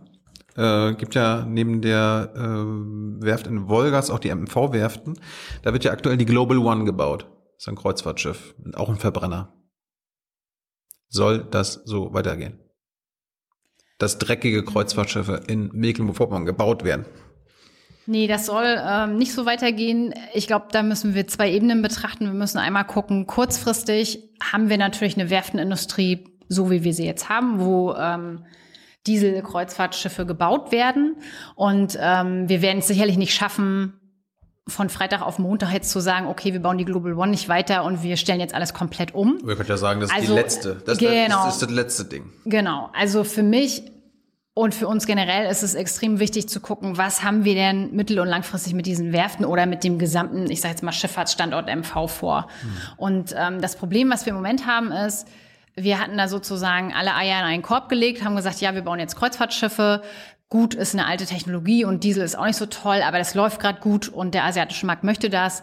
Ähm, aber wir haben halt nur ein Standbein. So, das ist jetzt gerade weggebrochen, beziehungsweise ist im Begriff wegzubrechen. Ähm, den Umweltaspekt ähm, den haben wir natürlich auch noch. Und was machen wir denn jetzt, um das Unternehmen, in, in jedem Unternehmen ist es ja so, ich versuche mich möglichst breit aufzustellen und zu gucken, dass ich auch krisensicher die nächsten Jahre überstehe. Und bei den Werften ist es so eine Geschichte, und das verfolge ich ja selber auch schon seit meiner Kindheit. Ich bin sozusagen in Sichtweite der Stralsunder Werft ja aufgewachsen und habe auch mitbekommen, dass es immer wieder auch Entlassungswellen und so weiter gab. Also es ist ja jetzt keine Geschichte, die jetzt- jetzt erst letztes Jahr irgendwie angefangen hat, dass Leute in Kurzarbeit sind oder es da eine Krise gab. Und mir fehlt generell ein großes Konzept für diese Werften. Also wie wollen wir mit dem Standort weitermachen? Äh, warum setzt sich keiner hin und sagt, wir haben ja auch ein Positionspapier erarbeitet und haben gesagt, so könnten wir uns das vorstellen. Wieso kann man nicht alternative Antriebe ähm, reinbringen? Wieso kann man nicht Schiffe recyceln, was zum Beispiel ein Markt ist, der gerade jetzt in Asien auch super abgeht und den wir da auch machen könnten? Also sofort mit relativ wenig Umstellungszeit. Ähm, wir müssen das Know-how, was wir in den Werften und in allen Schiffbaubetrieben rundherum haben, hier halten. Aber es fehlt halt die Perspektive. Und was wir machen, ist, wir, wir helfen kurzfristig, und das ist auch richtig und wichtig, dass wir jetzt sagen, wir müssen Arbeitsplätze sichern von den guten Arbeitsplätzen, Fachkräfte und so weiter. Aber wo ist denn der Plan nächstes Jahr? Also ich sehe halt immer nur vom halben Jahr aufs halbe Jahr aufs halbe Jahr. Das bringt mir keine Perspektive und das wird auch keine neuen Fachkräfte anlocken. Wem gehören denn die MV-Werften?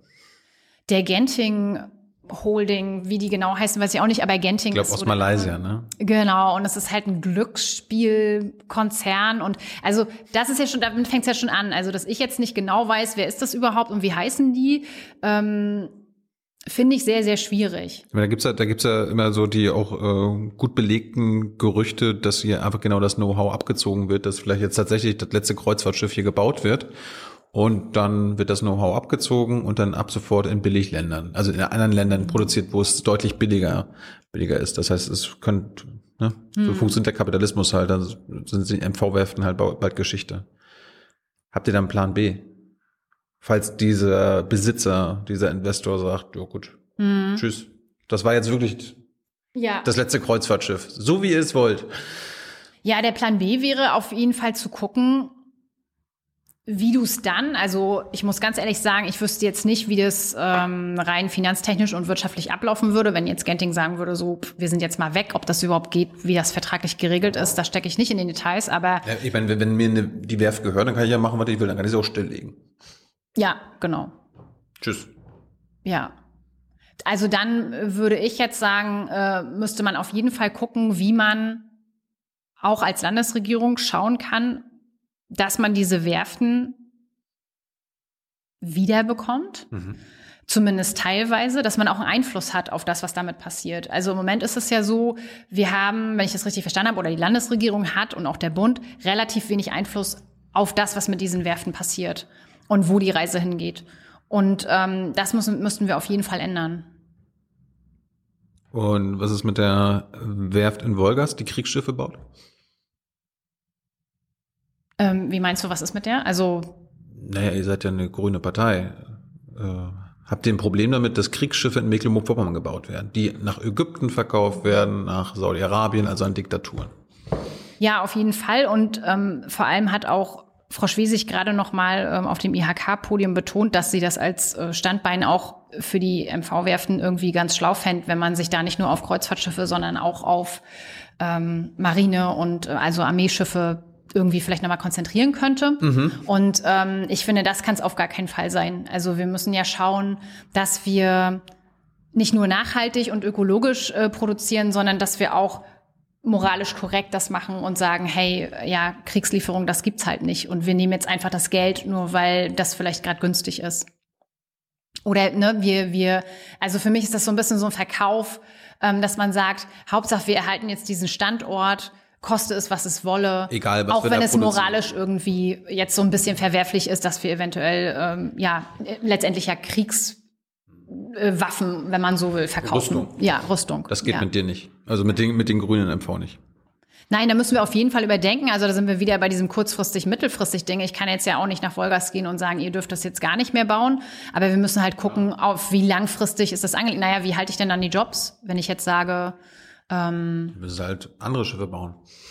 Oder was anderes bauen. hm. Nur halt keine Kriegsschiffe. Ja gut, aber es gibt ja sicherlich Verträge. Also ich meinte jetzt wieder von Freitag auf Montag zu sagen, ähm, ihr dürft jetzt da nicht mehr bauen und nimmt mal bitte eure halbfertigen Schiffe mit. Das wird ja sicherlich auch nicht möglich sein. Aber Hey Leute, hier sind Thilo. Und Tyler, Junge Naiv gibt es ja nur durch eure Unterstützung. hier gibt's keine Werbung, außer für uns selbst. Das sagst du jetzt auch schon ein paar Jahre, ne? ja. Aber man muss ja Aber mal es wieder darauf halt, hinweisen. Ne? Es Stimmt halt. Ne? Und ihr könnt uns per Banküberweisung unterstützen oder PayPal. Und wie ihr das alles machen könnt, findet ihr in der Podcast-Beschreibung. Gut, wir kommen zu den Fragen von Hans. Ich habe mir jetzt aufgeschrieben, du bist für einen Volksentscheid Schweinemastbetriebe enteignen. Wann bitte angestrebt? Wa- wa- Was braucht ihr dafür? Ich meine, ihr habt doch was, Ja, wir müssen vielleicht ihr habt mal Volksbegehren hier in MV, ne? Was, was ist der Unterschied zu wir Volksentscheid? die, wir wollen auch die Hürde ähm, ändern, also dass man weniger Unterschriften braucht und dass es einfach ein bisschen zugänglicher Was ist der wird. Unterschied zwischen Volksbegehren und Volksentscheid? Da hast du mich ertappt, weiß ich nicht. Okay, vielleicht weiß Hans ja. Gut, danke für deine Zeit. Bitte sehr. Jetzt kommt Hans.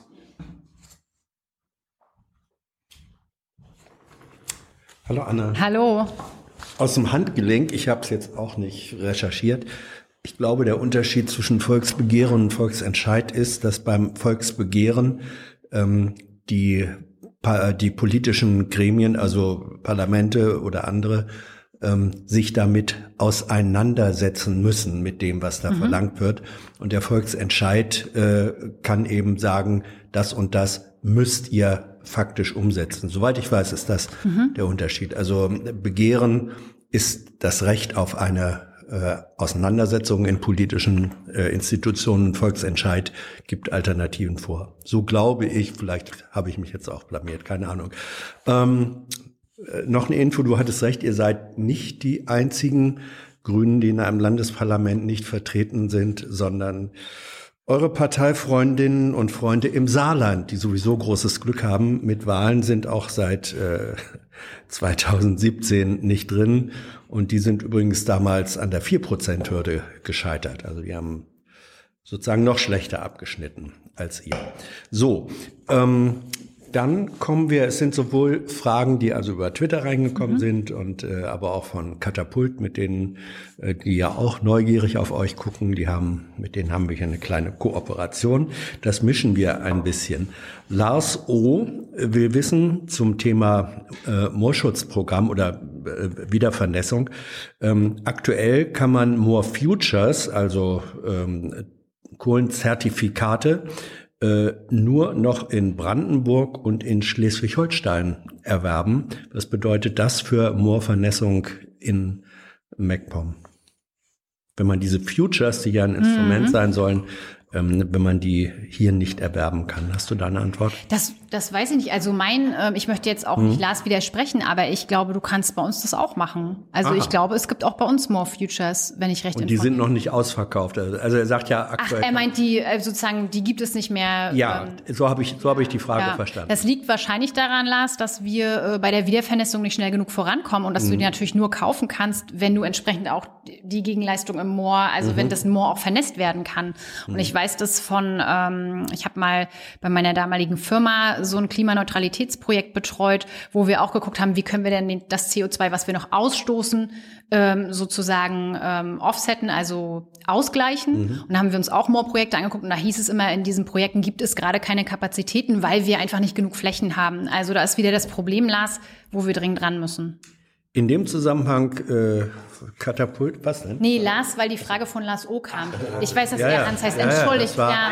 Nein, ja, die Kommunikationsexpertin hat den Fragesteller korrekt Genau. adressiert. Ja, hier obwohl nur- ich dich angucke. Das ist ein Ja, bisschen ich verwirrend. nur, Es tut mir ich leid. bin hier nur, die Kamera, ne, die, die Kamera begreift das richtig so.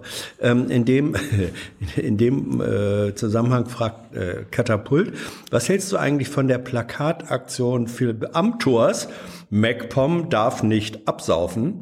Äh, das spricht im Grunde direkt gegen eine Wiedervernässung von Mooren. Ist das, ähm, wirst du natürlich nicht toll finden, aber ist das, ist das eine Schweineaktion oder äh, wie würdest du das bezeichnen? Ja, ich finde das jetzt gut zusammengefasst. Schweineaktion hätte ich so nicht gewählt, die Worte. Aber nein, ich finde, das Problem dabei ähm, ist nicht, dass äh, Philipp Amthor Wahlkampf macht, sondern das Problem ist, dass man natürlich völlig ignoriert, was für Kraft in diesem Moor steckt. Ähm, und das natürlich gerade in der Region, wo diese Plakate hingen, nämlich äh, gerade da, wo ich herkomme, Neukalen oder wo ich gerade war, ähm, Neukalen und Komorer See und so, dass da viel Potenzial ist, was die Moorflächen angeht. Und ich glaube, das Problem ist, dass eben die CDU noch nicht verstanden hat, dass wir eine Klimakatastrophe haben und dass wir handeln müssen und dass es da nichts bringt, wenn ich Leute, die eh schon verunsichert sind und die eh viele Fragen haben, noch so polemisch in eine Richtung drücke und sage, wir wollen hier halt nicht absaufen und deswegen müsst ihr CDU wählen. Das ist halt komplett am Thema vorbei. Und im Übrigen werden wir sowieso absaufen, weil ja der Meeresspiegel ansteigen wird. Also irgendwo wird es nass werden. Und das muss auch Philipp Amthor begreifen. Michael Milz möchte wissen, ähm, ihr fordert ja ähm, mehr Bürgerbeteiligung äh, und da ein Transparenzgesetz. Das soll Ämter und Behörden verpflichten, äh, ihre Informationen äh, kostenfrei der Öffentlichkeit zur Verfügung zu stellen. Was bringt das? Und welche Informationen soll das sein? Ich meine, ihr werdet nicht erwarten, dass alle Behörden äh, und Ämter sagen, so hier komplette Öffnung der Registratur. Nee, aber es geht einfach darum, dass wir wollen, dass diese, ähm, dass sozusagen nicht die Information im Amtsgebäude selber gehalten wird, sondern dass ich die digitalen Möglichkeiten ausnutze, die ich habe. Und das heißt, ich kann Sachen publik machen. Es muss Webseiten geben, wo Sachen veröffentlicht Ja, werden. welche zum Beispiel? ähm, amtliche Bekanntmachungen, Entscheidungen, Ausschreibungen, alles Mögliche. Also einfach die Vorgänge, die in einer Verwaltung stattfinden. Und das schafft tatsächlich mehr Bürgerbeteiligung? Naja, du hast halt dann, ähm, du hast dann wenigstens die Tür geöffnet. Also das alleine schafft noch nicht mehr Bürgerbeteiligung, aber du hast halt diese, ähm, du hast die Tür geöffnet zu den Informationen und du hast mehr Leute, wenn sie sich dann interessieren, die sich die Infos holen können. Das ist ähnlich wie bei uns werden jetzt im Kreistag die Sitzungen endlich mal übertragen per Livestream und die kannst du dir hinterher auch im Netz angucken. Und auch das ist eine Form von, wir öffnen Politik und Verwaltung für Bürgerinnen und Bürger, die Interesse haben. Und du kriegst halt den Beteiligungsprozess nur aktiver gestaltet, wenn du diese Möglichkeiten schaffst. Es wird nicht von heute auf morgen dazu führen, dass wir einen riesen Ansturm auf diese Daten haben, aber sie müssen einfach bereitgestellt werden. Mike Herbst möchte wissen, äh, Netzinfrastruktur in MV. Ähm, in Pandemiezeiten, schreibt er, zeigt sich ja wieder mal, wie wichtig äh, so etwas ist. Skandinavische Länder zeigen, dass das auch in der Pampa bezahlbar sein kann für den Einzelnen. Ja, MacPom ist keine Pampa, aber äh, wie ist die Verbesserung der Netzinfrastruktur auch in diesem Flächenland bezahlbar zu machen? Ich glaube, das ist ähm, Netzinfrastruktur, nehme ich an, geht es um Digitalisierung Ja. und um Internet. Ähm, ich glaube, das ist nichts, das hat nichts mit dem Preis zu tun. Das hat damit zu tun, dass wir es endlich mal umsetzen müssen. Also wir haben ja seit wir, ich habe jetzt gerade die Zahlen nicht im Kopf, aber 50 Mbit irgendwie ist gerade der Standard, den wir hier versuchen umzusetzen. Mhm. Ähm, der ist natürlich schon jetzt völlig aus der Zeit gefallen und ähm, wir müssen beim Breitbandausbau vorankommen. Ich selbst habe letzte Woche die Mail bekommen, dass es bei mir jetzt immer noch wieder länger dauern soll und dass die Anschlüsse immer noch nicht gelegt werden können und das kann es einfach nicht sein. Ähm, ich weiß nicht, warum Mike auf die Preise anspielt. Ähm, das naja, ist mir nicht bekannt, dass es einfach ja immer, zu teuer wenn, ist. Wenn, ja, wenn ausgebaut wird, wer bezahlt dann zum Beispiel die letzte Meile. Das ist ja auch äh, gelegentlich so eine, so, eine, so eine Frage. Also wie kann das eine, eine gute Netzinfrastruktur, eine gute Anbindung, schnelles äh, Internet, Glasfaser und so weiter, wie kann das so realisiert werden, dass es für Bürger ähm, bezahlbar ist? Glaubt das hm. dahinter? Hm. Ja, also darüber habe ich jetzt noch nicht ähm, ich, ich glaube, dass das wir, Land kann schon, ja, ich, ja. weil gerade Thilo sozusagen als familiär Betroffener, er sagt, ja. Glasfaser, also geht da genau rein. Seine Eltern auf dem Dorf, Malchin, wo du heute, glaube ich, heute noch hinfährst, ähm, wann wird es da Glasfaser geben? Das Land kann immerhin selbst verlegen. Ist das Teil eures Programms, dass ihr sagt, ja, wir müssen das machen? Auf jeden Fall ist es Teil unseres Programms. Ähm, darüber haben wir auch äh, die letzten Wochen sehr oft äh, geredet und gehört, dass es, also es wird immer nur aufgezeigt, wo die Probleme sind. Die mhm. Probleme mhm. sind halt, man kann keine Tiefbaufirmen finden, die Ausschreibungsprozesse sind furchtbar kompliziert und so weiter. Aber ich glaube, da fehlt es auch ein bisschen an politischer äh, Willenskraft, das wirklich jetzt mal umzusetzen. Und es gibt halt viele Landkreise und ähm, wahrscheinlich ist Malchin da auch in einem, wo das halt gar nicht vorangeht. Ähm, und da kann das Land sicherlich auch mal ein bisschen mehr Druck machen, dass wir das endlich auf den Weg bekommen. Katapultfrage. Äh, Situation Afghanistan mit Folgen für äh, Asyl, für Flüchtlingsthematik und Behandlung, Aufnahme von Geflüchteten in MV als Resultat der äh, Situation in Afghanistan. Muss da jetzt, muss es da ein Sofortprogramm äh, geben? Ja, auf jeden Fall. Also ähm, ich weiß, dass ja sowohl der Innenminister als auch die Ministerpräsidentin schon bekundet hat, dass wir auch Leute aufnehmen. Mhm. Ich denke, da braucht es noch viel mehr. Wir brauchen ein Landesaufnahmeprogramm. Wir brauchen wirklich eine Bekundung von, ja, die Leute können hierher kommen. Und wir haben im Übrigen auch ähm, über 400 Afghaninnen und Afghanen, die hier im Moment in Mecklenburg-Vorpommern leben, die aber nur sogenannte Duldungstitel haben. Mhm. Das heißt, auch für die müssen wir jetzt dringend Sicherheit schaffen, dass sie hier bleiben können, dass sie eine Perspektive haben, weil es abzusehen ist, dass in den nächsten Jahren äh, wir keine Menschen zurück nach Afghanistan äh, schicken können, zumal äh, wir also das natürlich sowieso Aufenthaltserlaubnis. Auf jeden Fall, ja, weil wenn man sich die Lage dort anguckt, ähm, dann ist es zwar jetzt natürlich besonders dramatisch und besonders chaotisch, aber dadurch, ähm, dass dass die Taliban da jetzt wieder an der Macht sind, äh, werden wir in den nächsten Jahren einfach äh, keine Leute dahin zurückschicken können. Das ist völlig absurd.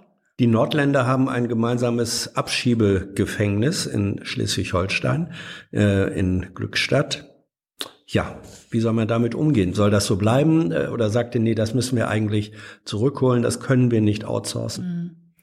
Ähm, ich finde Abschiebegefängnisse generell ähm, ich, also ich kann das überhaupt nicht unterstützen. Ich weiß auch, dass viele von den Menschen, die dort ähm, hinkommen, illegal dort sind. Also ganz mhm. oft auch Anwälte sofort wieder einspringen und die Leute da wieder rausholen, weil es einfach keine rechtliche Grundlage dafür gibt, dass wir geflüchtete Menschen in Haft stecken. Ja, ähm, ich weiß natürlich auch, dass in Schleswig-Holstein ähm, die Entscheidung, diese, diese Unterkunft dort zu schaffen, auch von den Grünen mitgetragen wurde. Und Eben. ich weiß auch, dass es eine sehr, sehr schwierige Entscheidung gewesen ist. Ähm, ich möchte mir nicht vorstellen, dass ich die selber irgendwie mal treffen müsste. Kann ähm, ja aber kommen. Aber wir müssen auf jeden Fall raus aus diesen Abschiebehaftgeschichten. Und ähm, die gesamte Asylpolitik muss sowieso überdacht werden. Also da sind wir auch bei Erstlingsaufnahmeorten. Wir setzen uns dafür ein, dass Horst geschlossen wird, so schnell wie möglich, weil da einfach nichts Gutes bei rauskommen kann. Fentris oder Fentis möchte wissen, wie stehst du zum Thema Grundeinkommen? Oh, schwere Frage. Ja. Ähm, beantworte ich ganz persönlich. Ich selbst würde es mir total wünschen, wenn wir es hätten, weil ich glaube äh, sehr daran, dass Leute, die frei sind von diesen gewissen Grundängsten, kann ich mir im nächsten Monat noch die Miete leisten oder was auch immer, einfach ihr Leben freier und kreativer leben können. Es ist auch für mich völlig klar, dass wir das System Hartz IV äh, überwinden müssen, abschaffen müssen, ändern müssen, weil einfach durch Sanktionierung von Menschen wir immer noch mehr die Leute in ihre schon schwierige Situation zurückpressen und immer noch einen oben draufhauen, anstatt Leute wirklich zu befähigen und ihnen die Kraft zu geben, aus ihrem Leben ähm, vielleicht noch eine andere Richtung einzuschlagen. Das heißt dann, so wie du es definierst, bedingungsloses Grundeinkommen. Ja, ja. Ähm, Ist aber natürlich Ja. bei den Grünen auch nicht unumstritten, Nee, ne? muss man nee, dazu sagen. nee. Gibt es auch viele Diskussionen. Hm. Ja, nochmal zur Frage Ausbau erneuerbarer Energien. Ihr hattet das schon, äh, oder du hast das im Gespräch mit Thilo angedeutet. Es gibt massive Bürgerinitiativen gegen den Ausbau von Windenergie. Ähm, Wie wollt ihr damit umgehen? Wie, wie gewinnt man die Bürger? Reichen da wirklich diese zwei Prozent Gewinnverbleib in der Kommune aus? Ich glaube, da geht es gar nicht mal primär jetzt um die 2% Mhm. oder nicht 2%. Ich glaube, ähm, wir sind dann wieder an dem Punkt, wir müssen die Ängste ernst nehmen. Mhm. Ich glaube durchaus, dass es ähm, in einigen Regionen berechtigt ist, dass die Leute Frust haben, weil eben der Windkraftausbau bis jetzt nicht gut gelaufen ist. Das muss man ganz klar sagen. Ähm, ich glaube aber, dass wir, wenn wir es hinbekommen, die Bürger aktiv daran zu beteiligen, wie kommen diese Windräder dahin? Wer baut die dahin? Wie kann ich als Gemeinde davon profitieren? Dann werden wir einen Schritt in die richtige Richtung gehen können. Und dann kriegen wir auch mehr Leute dazu, sich vielleicht in Genossenschaftsmodellen zu organisieren oder so. Ich finde es sehr schwierig, ähm, wenn ich mir angucke, dass es natürlich auch eine ganz große Lobby gegen Windkraft gibt, die wirklich sehr stark auftritt und die teilweise auch mit falschen Argumenten ähm, auftritt. Da müssen wir halt gucken, äh, dass wir weiter aufklären und dass wir sagen, worum geht's eigentlich bei der Windkraft und was sind jetzt die Gefahren, wenn es denn welche gibt. Dann möchte Chronicle wissen, äh, was hältst du von der Politik, die Bernie Sanders in den USA macht? Würdest du mit dem ein Bündnis eingehen? Oh Gott, Bernie, ich habe gerade das Bild, wie er da so sitzt Ja. mit, den, ähm, mit den Handschuhen. Ähm, Bernie. Würde ich mit ihm was? Eine Koalition? Ein Bündnis, eine Koalition Bündnis eingehen. eingehen. Ja.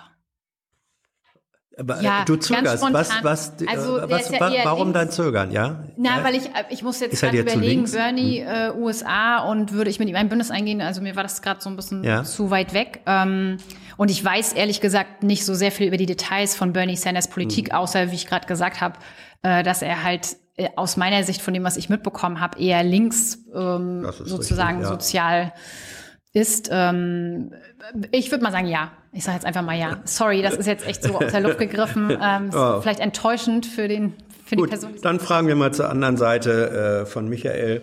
Wird eine Koalition mit der CDU ausgeschlossen in MacPom? Die kennst du vielleicht ein bisschen besser. Ob ich die, äh, du meinst, ob ich die CDU ein bisschen besser kenne? Nee, Ja, das war jetzt ich- eine Ironie von Ja, ach so, Entschuldigung. äh, Klar, die, die kennst du besser. Also schließt du ein Bündnis mit der C oder schließt ihr ein Bündnis Mhm. mit der CDU aus hier nach der Landtagswahl? Ähm, ich glaube, die Frage ist eher, äh, wenn man sich die Zahlen anguckt, ob das überhaupt realistisch ist. Ähm, ich halte das weder für realistisch, noch würde ich jetzt sagen, da schrei ich Hurra, wenn es die Option gibt. Also eher nein. Eine letzte Frage. Ähm, deine Erfahrung, du, du bist von den Spitzenpolitikern in MacPom vermutlich die, die mit der größten äh, Globalerfahrung, ja? Äh, du hast dir die Welt lange Jahre von der ganz, oder MacPom von der anderen Seite der, des Globus angeguckt, hast da gelebt, hast lange Jahre gesegelt. Äh, gesegelt. Inwiefern äh, hat diese Lebenserfahrung eigentlich Einfluss ähm, darauf, wie du die Verhältnisse hier beobachtest und wahrnimmst und inwiefern äh, siehst du darin einen Vorteil für diese relativ steile Karriere, die du gemacht hast innerhalb von drei Jahren von Parteineuling zur Spitzenkandidatin? Ich glaube schon, dass es mir ähm, genau das verschafft hat, was du gerade beschrieben hast. Also ich habe in vielen Punkten oft das Gefühl, dass ich noch in der Lage bin, MV so ein bisschen aus der Vogelperspektive auch zu sehen und es auch als Rückkehrerin Sachen anders vielleicht hinterfrage oder gucke, wie hat sich das verändert, seit ich weg bin. Ähm, und natürlich gibt mir die Erfahrung, die ich in Neuseeland gesammelt habe, Lebenserfahrung, die vielleicht jetzt nicht alle haben. Ähm, was ich mitgenommen habe, ist, dass wir Sachen auch einfach mal machen können. Die Neuseeländer sind sehr offen, Sie geben Ideen viel mehr Raum. Die sagen, mach doch mal für zwei Jahre und guck doch mal, ob das klappt. Ich glaube, wir Deutschen sind eher andersrum, dass wir sagen, uh, es könnte aber auch schief gehen. Die sagen halt, es könnte auch gut gehen. Und solche Sachen möchte ich mir einfach bewahren und möchte sagen, das möchte ich jetzt mitbringen. Ähm, das heißt nicht, dass ich einen neuseeländischen Blick über, Neu über, über MV stülpe und äh, irgendwem was aufoktroyiere.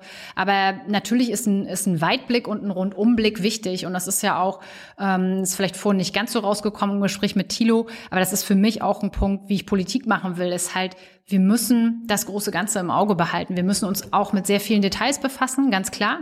Aber wenn man das große Ganze aus dem Auge verliert und worum es eigentlich geht, ich glaube, dann braucht man gar nicht anfangen. Hast du ein Kapitänspatent? Nein. Könntest ich habe du ein keine großes formale Schiff? Segelausbildung. Ja, nee. aber du könntest ein großes Schiff steuern.